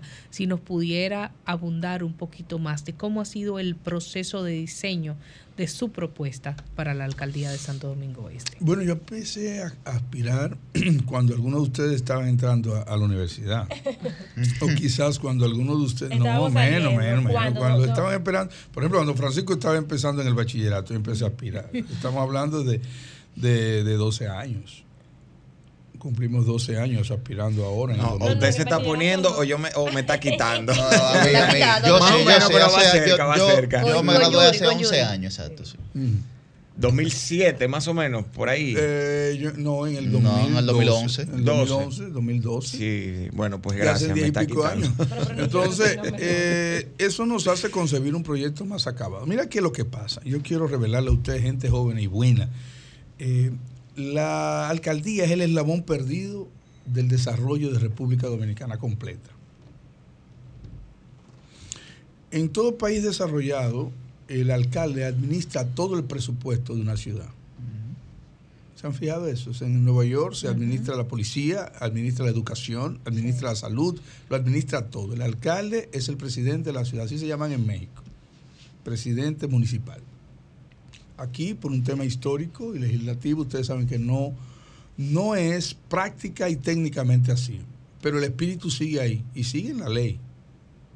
O sea, la ley establece que el alcalde es el gestor de todas las políticas públicas que hay en una ciudad. Entonces, cuando tú le preguntas a un alcalde, ¿cuál es tu presupuesto? Él te dice, bueno, mi presupuesto en Santo Domingo Este son 2.250 millones de pesos. Ese es el presupuesto en Santo Domingo Este. Anual, sí. Pero ese no es el presupuesto de Santo Domingo Este. Solo en, en, en vías públicas el gobierno dominicano está invirtiendo 25 mil millones de pesos. Eso es el presupuesto de Santo Domingo Este. En salud se están invirtiendo 2 mil millones de pesos. Eso es presupuesto de Santo Domingo Este. En educación se están invirtiendo 3 o 4 mil millones de pesos. Eso es presupuesto de Santo Pero no Domingo está Este. gestionado por la municipalidad. Sí, podría estarlo. Lo que no está es administrándose el presupuesto. El hecho de que yo no administre un presupuesto no dice que yo no tenga el derecho de intervenir en él. Claro. Preventivamente y a nivel de supervisión y rendición de cuentas. Cuando le digo que es el eslabón perdido, es el hecho de que murieron 32 niños en Santo Domingo Este. ¿Dónde estuvo la alcaldía en ese proceso? Y no son de mi ciudad. Y no son gente mía que yo debo, que, que me eligió a mí para que yo vele por ellos. Entonces, en la medida que se entienda desde la alcaldía el rol que tiene hacia todas las áreas públicas, tendrá más sentido. Tendrá más sentido y podremos tener un mejor país. Entonces, cuando concebimos la alcaldía, no la concebimos solo para administrar la- lo que yo llamo la caja chica, que es el presupuesto del ayuntamiento, sino para tú tener un alcalde gestor y un alcalde supervisor de todo lo que es la cosa pública de la ciudad. Es decir, un alcalde debería meterse en un hospital a las 12 de la noche y ver lo que está pasando ahí. Pero un alcalde debería visitar un destacamento y sentarse con su policía, que es su policía, porque es la policía que aunque es nacional, es de tu ciudad y a ti te conviene que dé un buen servicio. Un alcalde debería saber qué está pasando con el agua. En ese sentido, por ejemplo, nosotros toda la semana tenemos jueves de crecimiento. Ayer estuvimos a Adolfo Pérez hablándonos del tema de salud, tuvimos a Cruz Jiménez la semana antes pasada, tuvimos a Chubasque hablándonos de seguridad y este jueves, si Dios lo permite, va a Fellito Suberví a hablarnos del agua. Yo creo en la alcaldía más holística, más amplia. Entonces, el trabajo de un alcalde no solo lo concibo desde un plan para recoger basura y para tapar algunos hoyos, sino de ser el control de la calidad de todos los servicios que se dan en una ciudad, los públicos y los privados. Porque yo creo que ustedes sepan que cuando ustedes entran a un restaurante aquí en Santo Domingo, ustedes no saben qué se están comiendo. Y ustedes no saben con qué manos se están preparando. Y ustedes no saben si ese, si ese restaurante tiene agua en los baños de los empleados o no tiene agua en los baños de los empleados. Y cuando un empleado que brea con comida va a un baño que no tiene agua, no sé lo que pasa. Pero yo sí sé lo que pasa cuando yo como cliente voy a un baño que no tiene agua. Entonces, el alcalde tiene que ser el supervisor de la calidad de todos los servicios, todos, entiéndase, todos los servicios que se dan en una ciudad. Pero cuando tú me haces la pregunta, decirte que tenemos 12 años concibiendo un gran plan, eh, haciendo derecho comparado, viendo lo que pasa en otras ciudades del mundo y viendo dónde está el gran error nuestro. El gran error nuestro está en la falta de articulación de toda la cosa pública en beneficio de nuestros municipios. Fran. Eh, Astacio, hay un tema que, eh, y aprovechando la presencia de, de nuestra presidenta del Consejo de Regidores del Distrito Nacional, hay un tema que es fu- fundamental y, y, y que muchas veces queda relegado. Y hablando de com- experiencias comparadas, es quizás uno de los temas vitales en la municipalidad de cualquier ciudad importante en el mundo. Es el tema de los bomberos. Siendo Santo Domingo Este una, una ciudad de tanto crecimiento y, tan, y, crecimiento tan acelerado, eh, que tiene todas estas eh, cualidades y características que usted ha mencionado, ¿cuál sería la propuesta que trae Dio Astacio para fortalecer el rol y la capacidad de respuesta preventiva y reactiva de los bomberos en Santo Domingo Este, tomando en consideración que quienes son los héroes, los verdaderos héroes junto con los policías y los médicos, eh, trabajan prácticamente en todo el país con un alto nivel de precariedad por los escasos recursos económicos de que disponen. Bueno, Eh, los bomberos tienen interacción con interior y policía, tienen interacción con la alcaldía, tienen, que, tienen interacción con la liga municipal. Y de nuevo, pero recae sobre la supervisión del alcalde. En Santo Domingo Este se están haciendo edificios de 25 plantas. Y el bombero, la escalera de bombero más alta no creo que llegue a 4. Así es, así es. Claro. Es la realidad, Sí, sí, claro. así. Es la realidad. Y nosotros no estamos preparados en este momento, ni remotamente, para darle soporte a un incendio en una torre de esa. ¿Ok? Eh, lo primero que hay que hacer con ese cuerpo de bomberos es, como con todo, sentarnos. O sea, hay que mejorar las condiciones de los bomberos, hay que mejorar las condiciones de sus destacamentos. En estos días estuve donando una pintura para ayudar a un destacamento en uno de los de los destacamentos, que no voy a decir cuál es para que no lo vayan a cancelar al pobre. Pero imagínense que andamos por pintura todavía, o sea, eh, edificios de bomberos que están eh, en condiciones paupérrimas, es decir, tenemos problemas básicos, no paupérrimas, pero muy críticas, tenemos problemas básicos que no han sido resueltos. Nosotros tenemos ya, de hecho, conexiones con varios cuerpos de bomberos internacionales. Aquí nosotros tenemos que dar un salto cuántico, Francisco. Nosotros no podemos dejar de estar, tenemos que dejarnos de estar pegando parches. Y si hay ciudades del mundo donde las cosas están bien, nosotros tenemos que hacer un joint venture con esas ciudades y tenemos que conectar con ciudades y ver las cosas desde, desde lo más alto y no empezar a hacer cosas que ya hay gente que desart- desarticuló hace 25 años.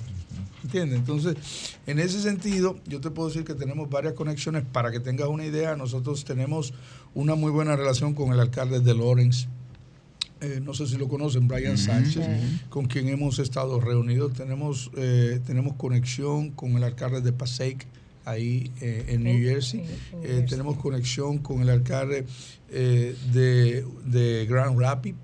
Ok, y entre todos están dándonos sugerencias y estamos tratando de trazar un plan colectivo de primero, primero ayuda, porque hay que ayudar y hay cosas que aquí salen por mucho dinero que allá están siendo donadas porque cada por ley allá hay que sustituir todos esos camiones y todos esos equipos y quedan prácticamente nuevos pero no importa si están nuevos o están viejos es un tema legal y hay equipos que están disponibles y nosotros pretendemos hacer no solo del cuerpo de bomberos sino también de lo que es la policía municipal, Municipal. uno de los te decía hablábamos de de temas que hay que resolver. Te dije el tema del orden, pero el segundo tema para tú tener una marca ciudad es la seguridad. Una marca ciudad tiene que ser segura, pero es extremadamente segura. Eh, yo no sé si tú sabías que una de las ciudades más pobladas eh, densa- por densidad es Tokio, pero es una de las ciudades más seguras del mundo, Tokio, tiene sí. un índice de criminalidad en menos de un 1. O sea, estamos hablando de que nosotros en República Dominicana andamos por un 11 ahora mismo, entre un 11, un 10, pero Jamaica tiene un 49, Puerto Rico tiene un 28. Eh, así es que Tokio tiene menos de un 1. O sea, es una ciudad que no importa cuánta población haya, es segura. Entonces nosotros para ello tenemos planteado la mayor fuerza de policía municipal. Aquí en República Dominicana, incluyendo todas las ciudades, y cuando te hablo de todas, un policía municipal es, es la mezcla de un guachimán, Yo no quiero preguntar por qué usted miró a Liz, a la presidenta del de Consejo un Municipal. guachimán, no, no, eh, porque es en todas las ciudades, o sea, es Bueno. una concepción nacional de creerse que el policía municipal es como un tipo, un guardaparque que está ahí, que yo no veo el policía municipal así, yo veo un policía municipal como un policía que va a estar en primera línea en la seguridad del ciudadano, preventivamente hablando.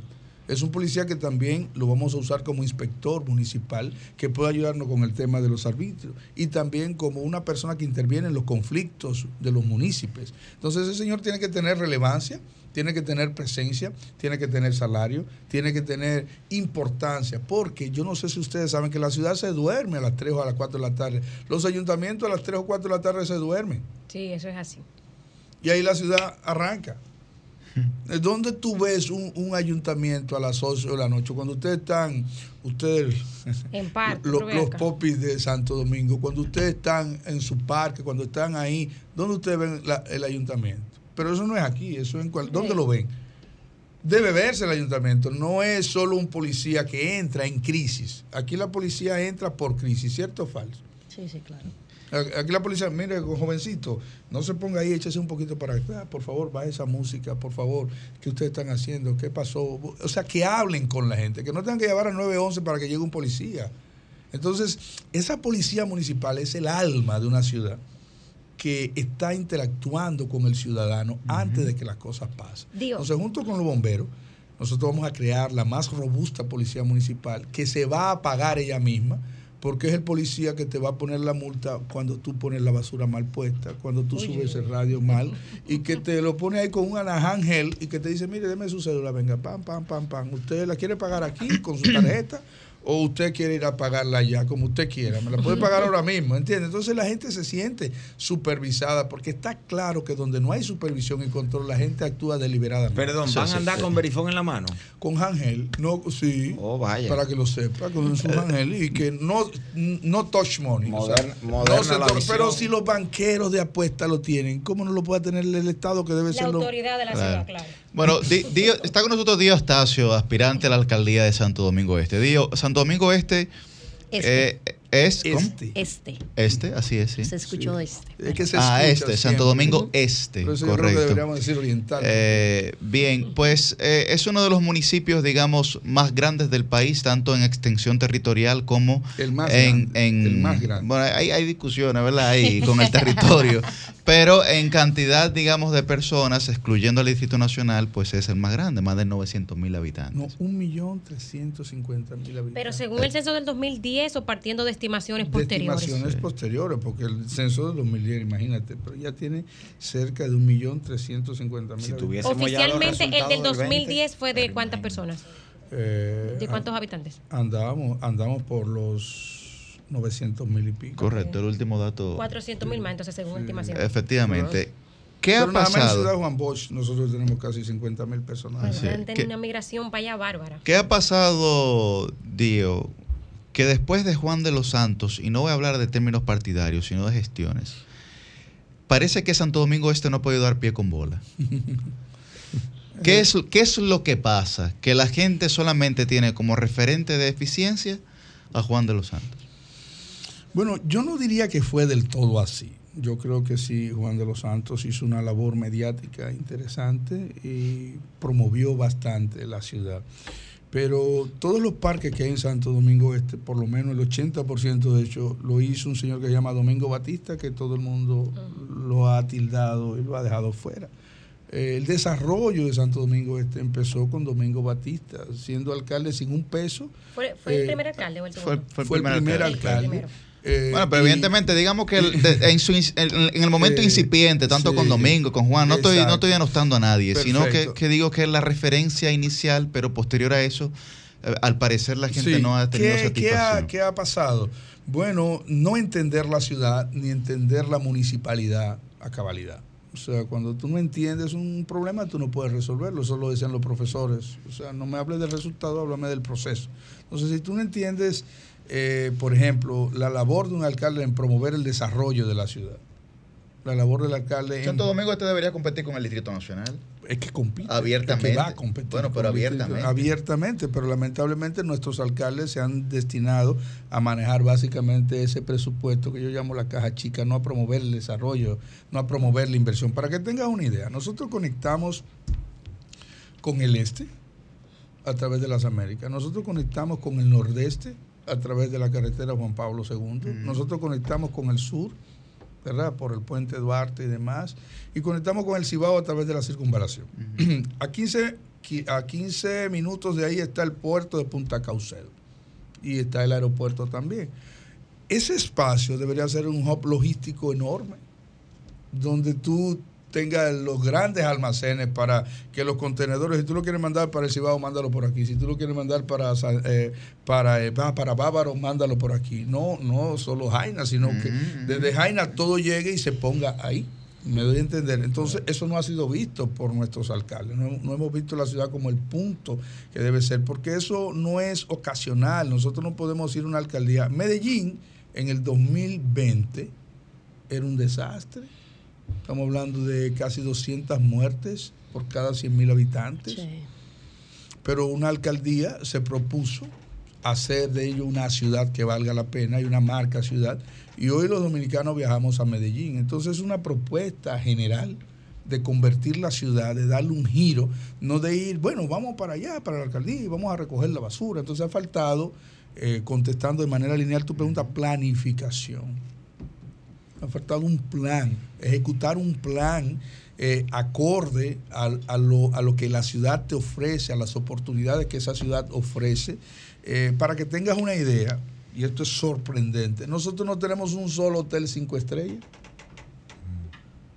Un solo hotel. Cuando ustedes saben que toda ciudad desarrollada se crece hacia el aeropuerto. Entonces, ¿cómo es posible que la gente, con el respeto, crezca hacia la Churchill y tenga que cruzar Santo Domingo entero completo, llegar a la Churchill, ¿verdad? hacer negocio para devolverse de madrugada en un aeropuerto, cuando tiene el aeropuerto a a 10 minutos de Santo Domingo Este, cuando la Avenida España, por ejemplo, que nosotros proponemos un gran centro de hoteles ahí para que tenemos el, el parque. Se está abriendo un desarrollo bastante interesante ahí inmobiliario. Sí, pero falta planificación. Con grupos empresariales importantes. Falta, falta planificación ahí. Cerramos, Fran, ahí. Ah, pero, pero Una pregunta. Pero, coordinador. Ah, bueno, Rosalita. No, Ah, bueno. cerramos, cerramos brevemente, Adelante, que tenemos la ya. Sí. No, no, si, si es sobre la municipalidad, dale tú, porque yo me quiero ir al, al tema electoral, ¿no? Ah, Como- para allá, bueno, para allá, Vamos, bueno, aquí vamos, estamos coordinados. No, no, no, pues eh, la, la, la encuesta dijo que es cómo se va a elegir el candidato del, del PRM y, y bueno, la juventud, que sabemos que es un, porce- un porcentaje importante del padrón electoral, del Ajá. electorado, eh, cómo está Dios con, con la juventud, ¿no? Y, y, y en sentido general de cara a este, a este proceso eh, con el cual se va a elegir el candidato del PRM.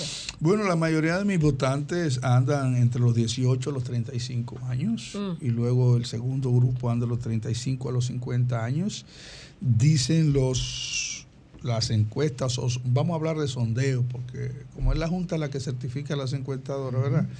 Eh, nosotros te podríamos decir que estamos encabezando las encuestas en Santo Domingo Este, hacia adentro y hacia afuera del partido en este momento.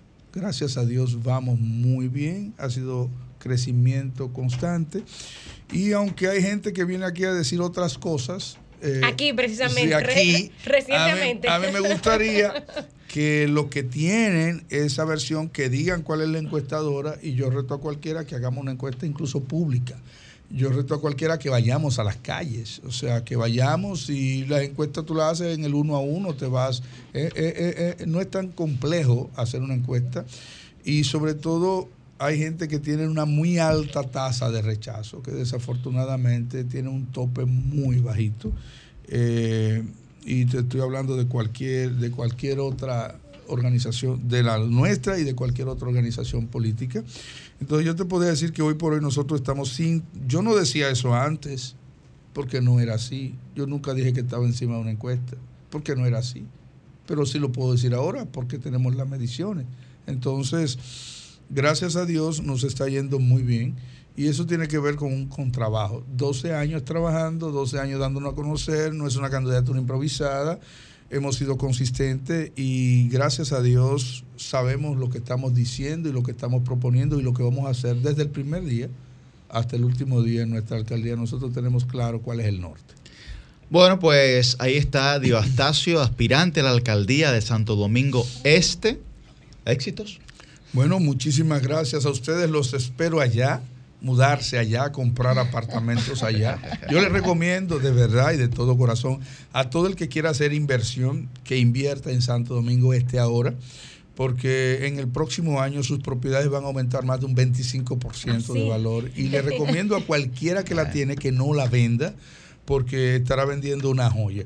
Porque eh, no es tanto lo que hay que hacer si se hace organizadamente. ¿ok? Si se, y la mayoría de las cosas que hay que hacer allá no tienen que ver con dinero, tiene que ver con, con la gente, con ordenar la gente, con hablarle a la gente, con organizar la gente, con empoderar, empoderar a las, a las juntas, a la, a la ciudadanía de que haga lo que tiene que hacer. Así que cuenten conmigo, que yo cuente con ustedes. Vote por el pastor Dio Astacio y siga en Instagram a Dio Astacio. Compre y si no, y si la tiene no la venda. Cambie fuera.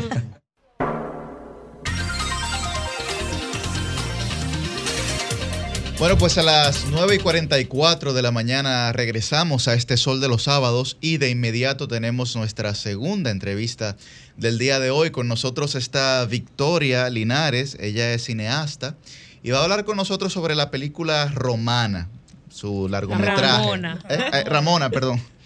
Eh, su largometraje que se estrenó en Berlín en el año, en este año 2023 y eh, Victoria fue otorgada con el premio True Vision del Festival de Cine de No Ficción True False en este mismo año.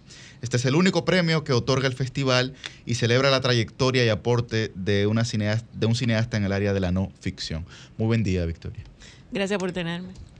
Bienvenida y de inmediato quiero preguntarte sobre la trama de Ramona, Claro. un Sí. drama eh, eh, que nos afecta diariamente más de lo que quisiéramos en, en República Dominicana. Quiero que seas tú misma que cuentes un poco eh, sobre este drama social que quisieron contar con este filme. Eh, bueno, Ramona, eh, lo primero es que Ramona eh, funge entre documental y, no- y, y ficción. Cuenta la historia de una actriz que sintiéndose poco preparada para interpretar eh, un papel de una ado- adolescente embarazada de la periferia de Santo Domingo, ella decide eh, conocer a chicas que sí están embarazadas eh, de, distinta, de distintos lugares de República Dominicana y mediante como cuando se van conectando todas esas historias, la, bueno, las chicas van tomando más y más y más control de la película. ¿Qué es lo que se encuentra en esos testimonios, digamos, el personaje, en, esa, en esas indagaciones que, que hace con esas adolescentes embarazadas y finalmente, eh, como qué es lo que quiere comunicar, digamos, la, la trama que ya tú has dicho que también es medio documental, digamos? Eh, bueno, la película eh, propone muchas preguntas eh, más que respuestas.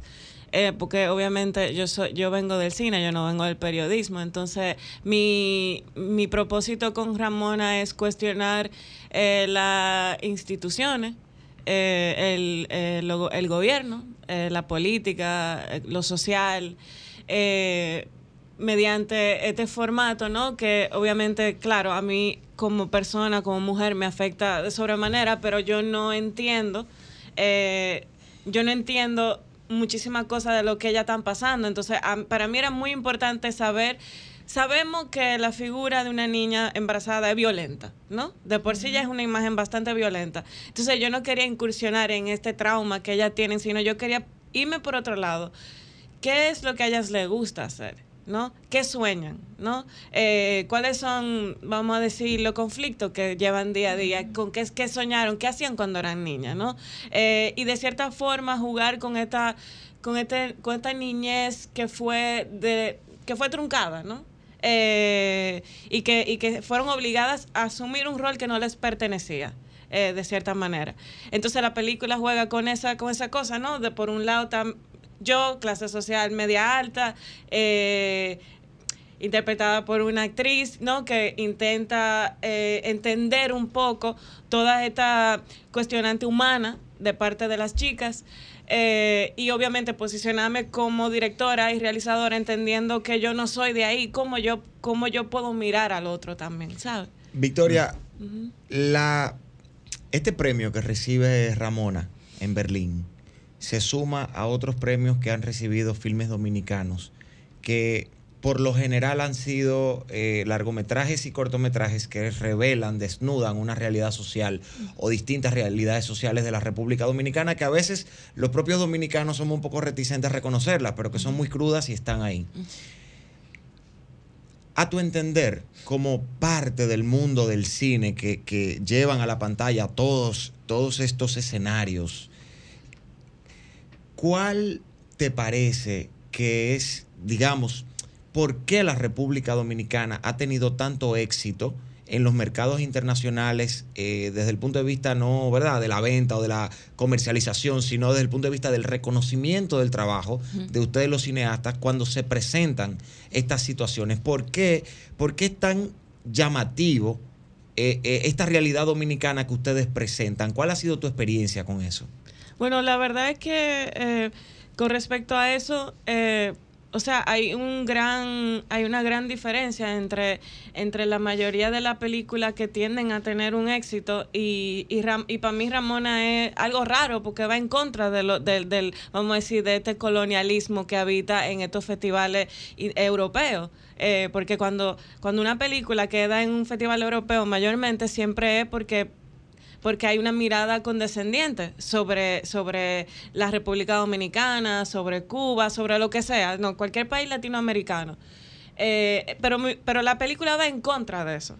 Eh, y, y no propone eh, mirar de una manera condescendiente el tema del embarazo, porque también habla sobre la ética en el cine, la moral en el cine, eh, que es algo que nosotros como cineastas vamos perpetuando por años y años de, eh, por ejemplo, cómo retratar a Gualey. Nadie se pregunta cómo hacerlo. Dice, ok, vamos a hablar de droga, vamos a hablar de esto y vamos a hacerlo en Gualey, ¿entiendes? Y se meten ahí y ¿dónde está lo humano, no?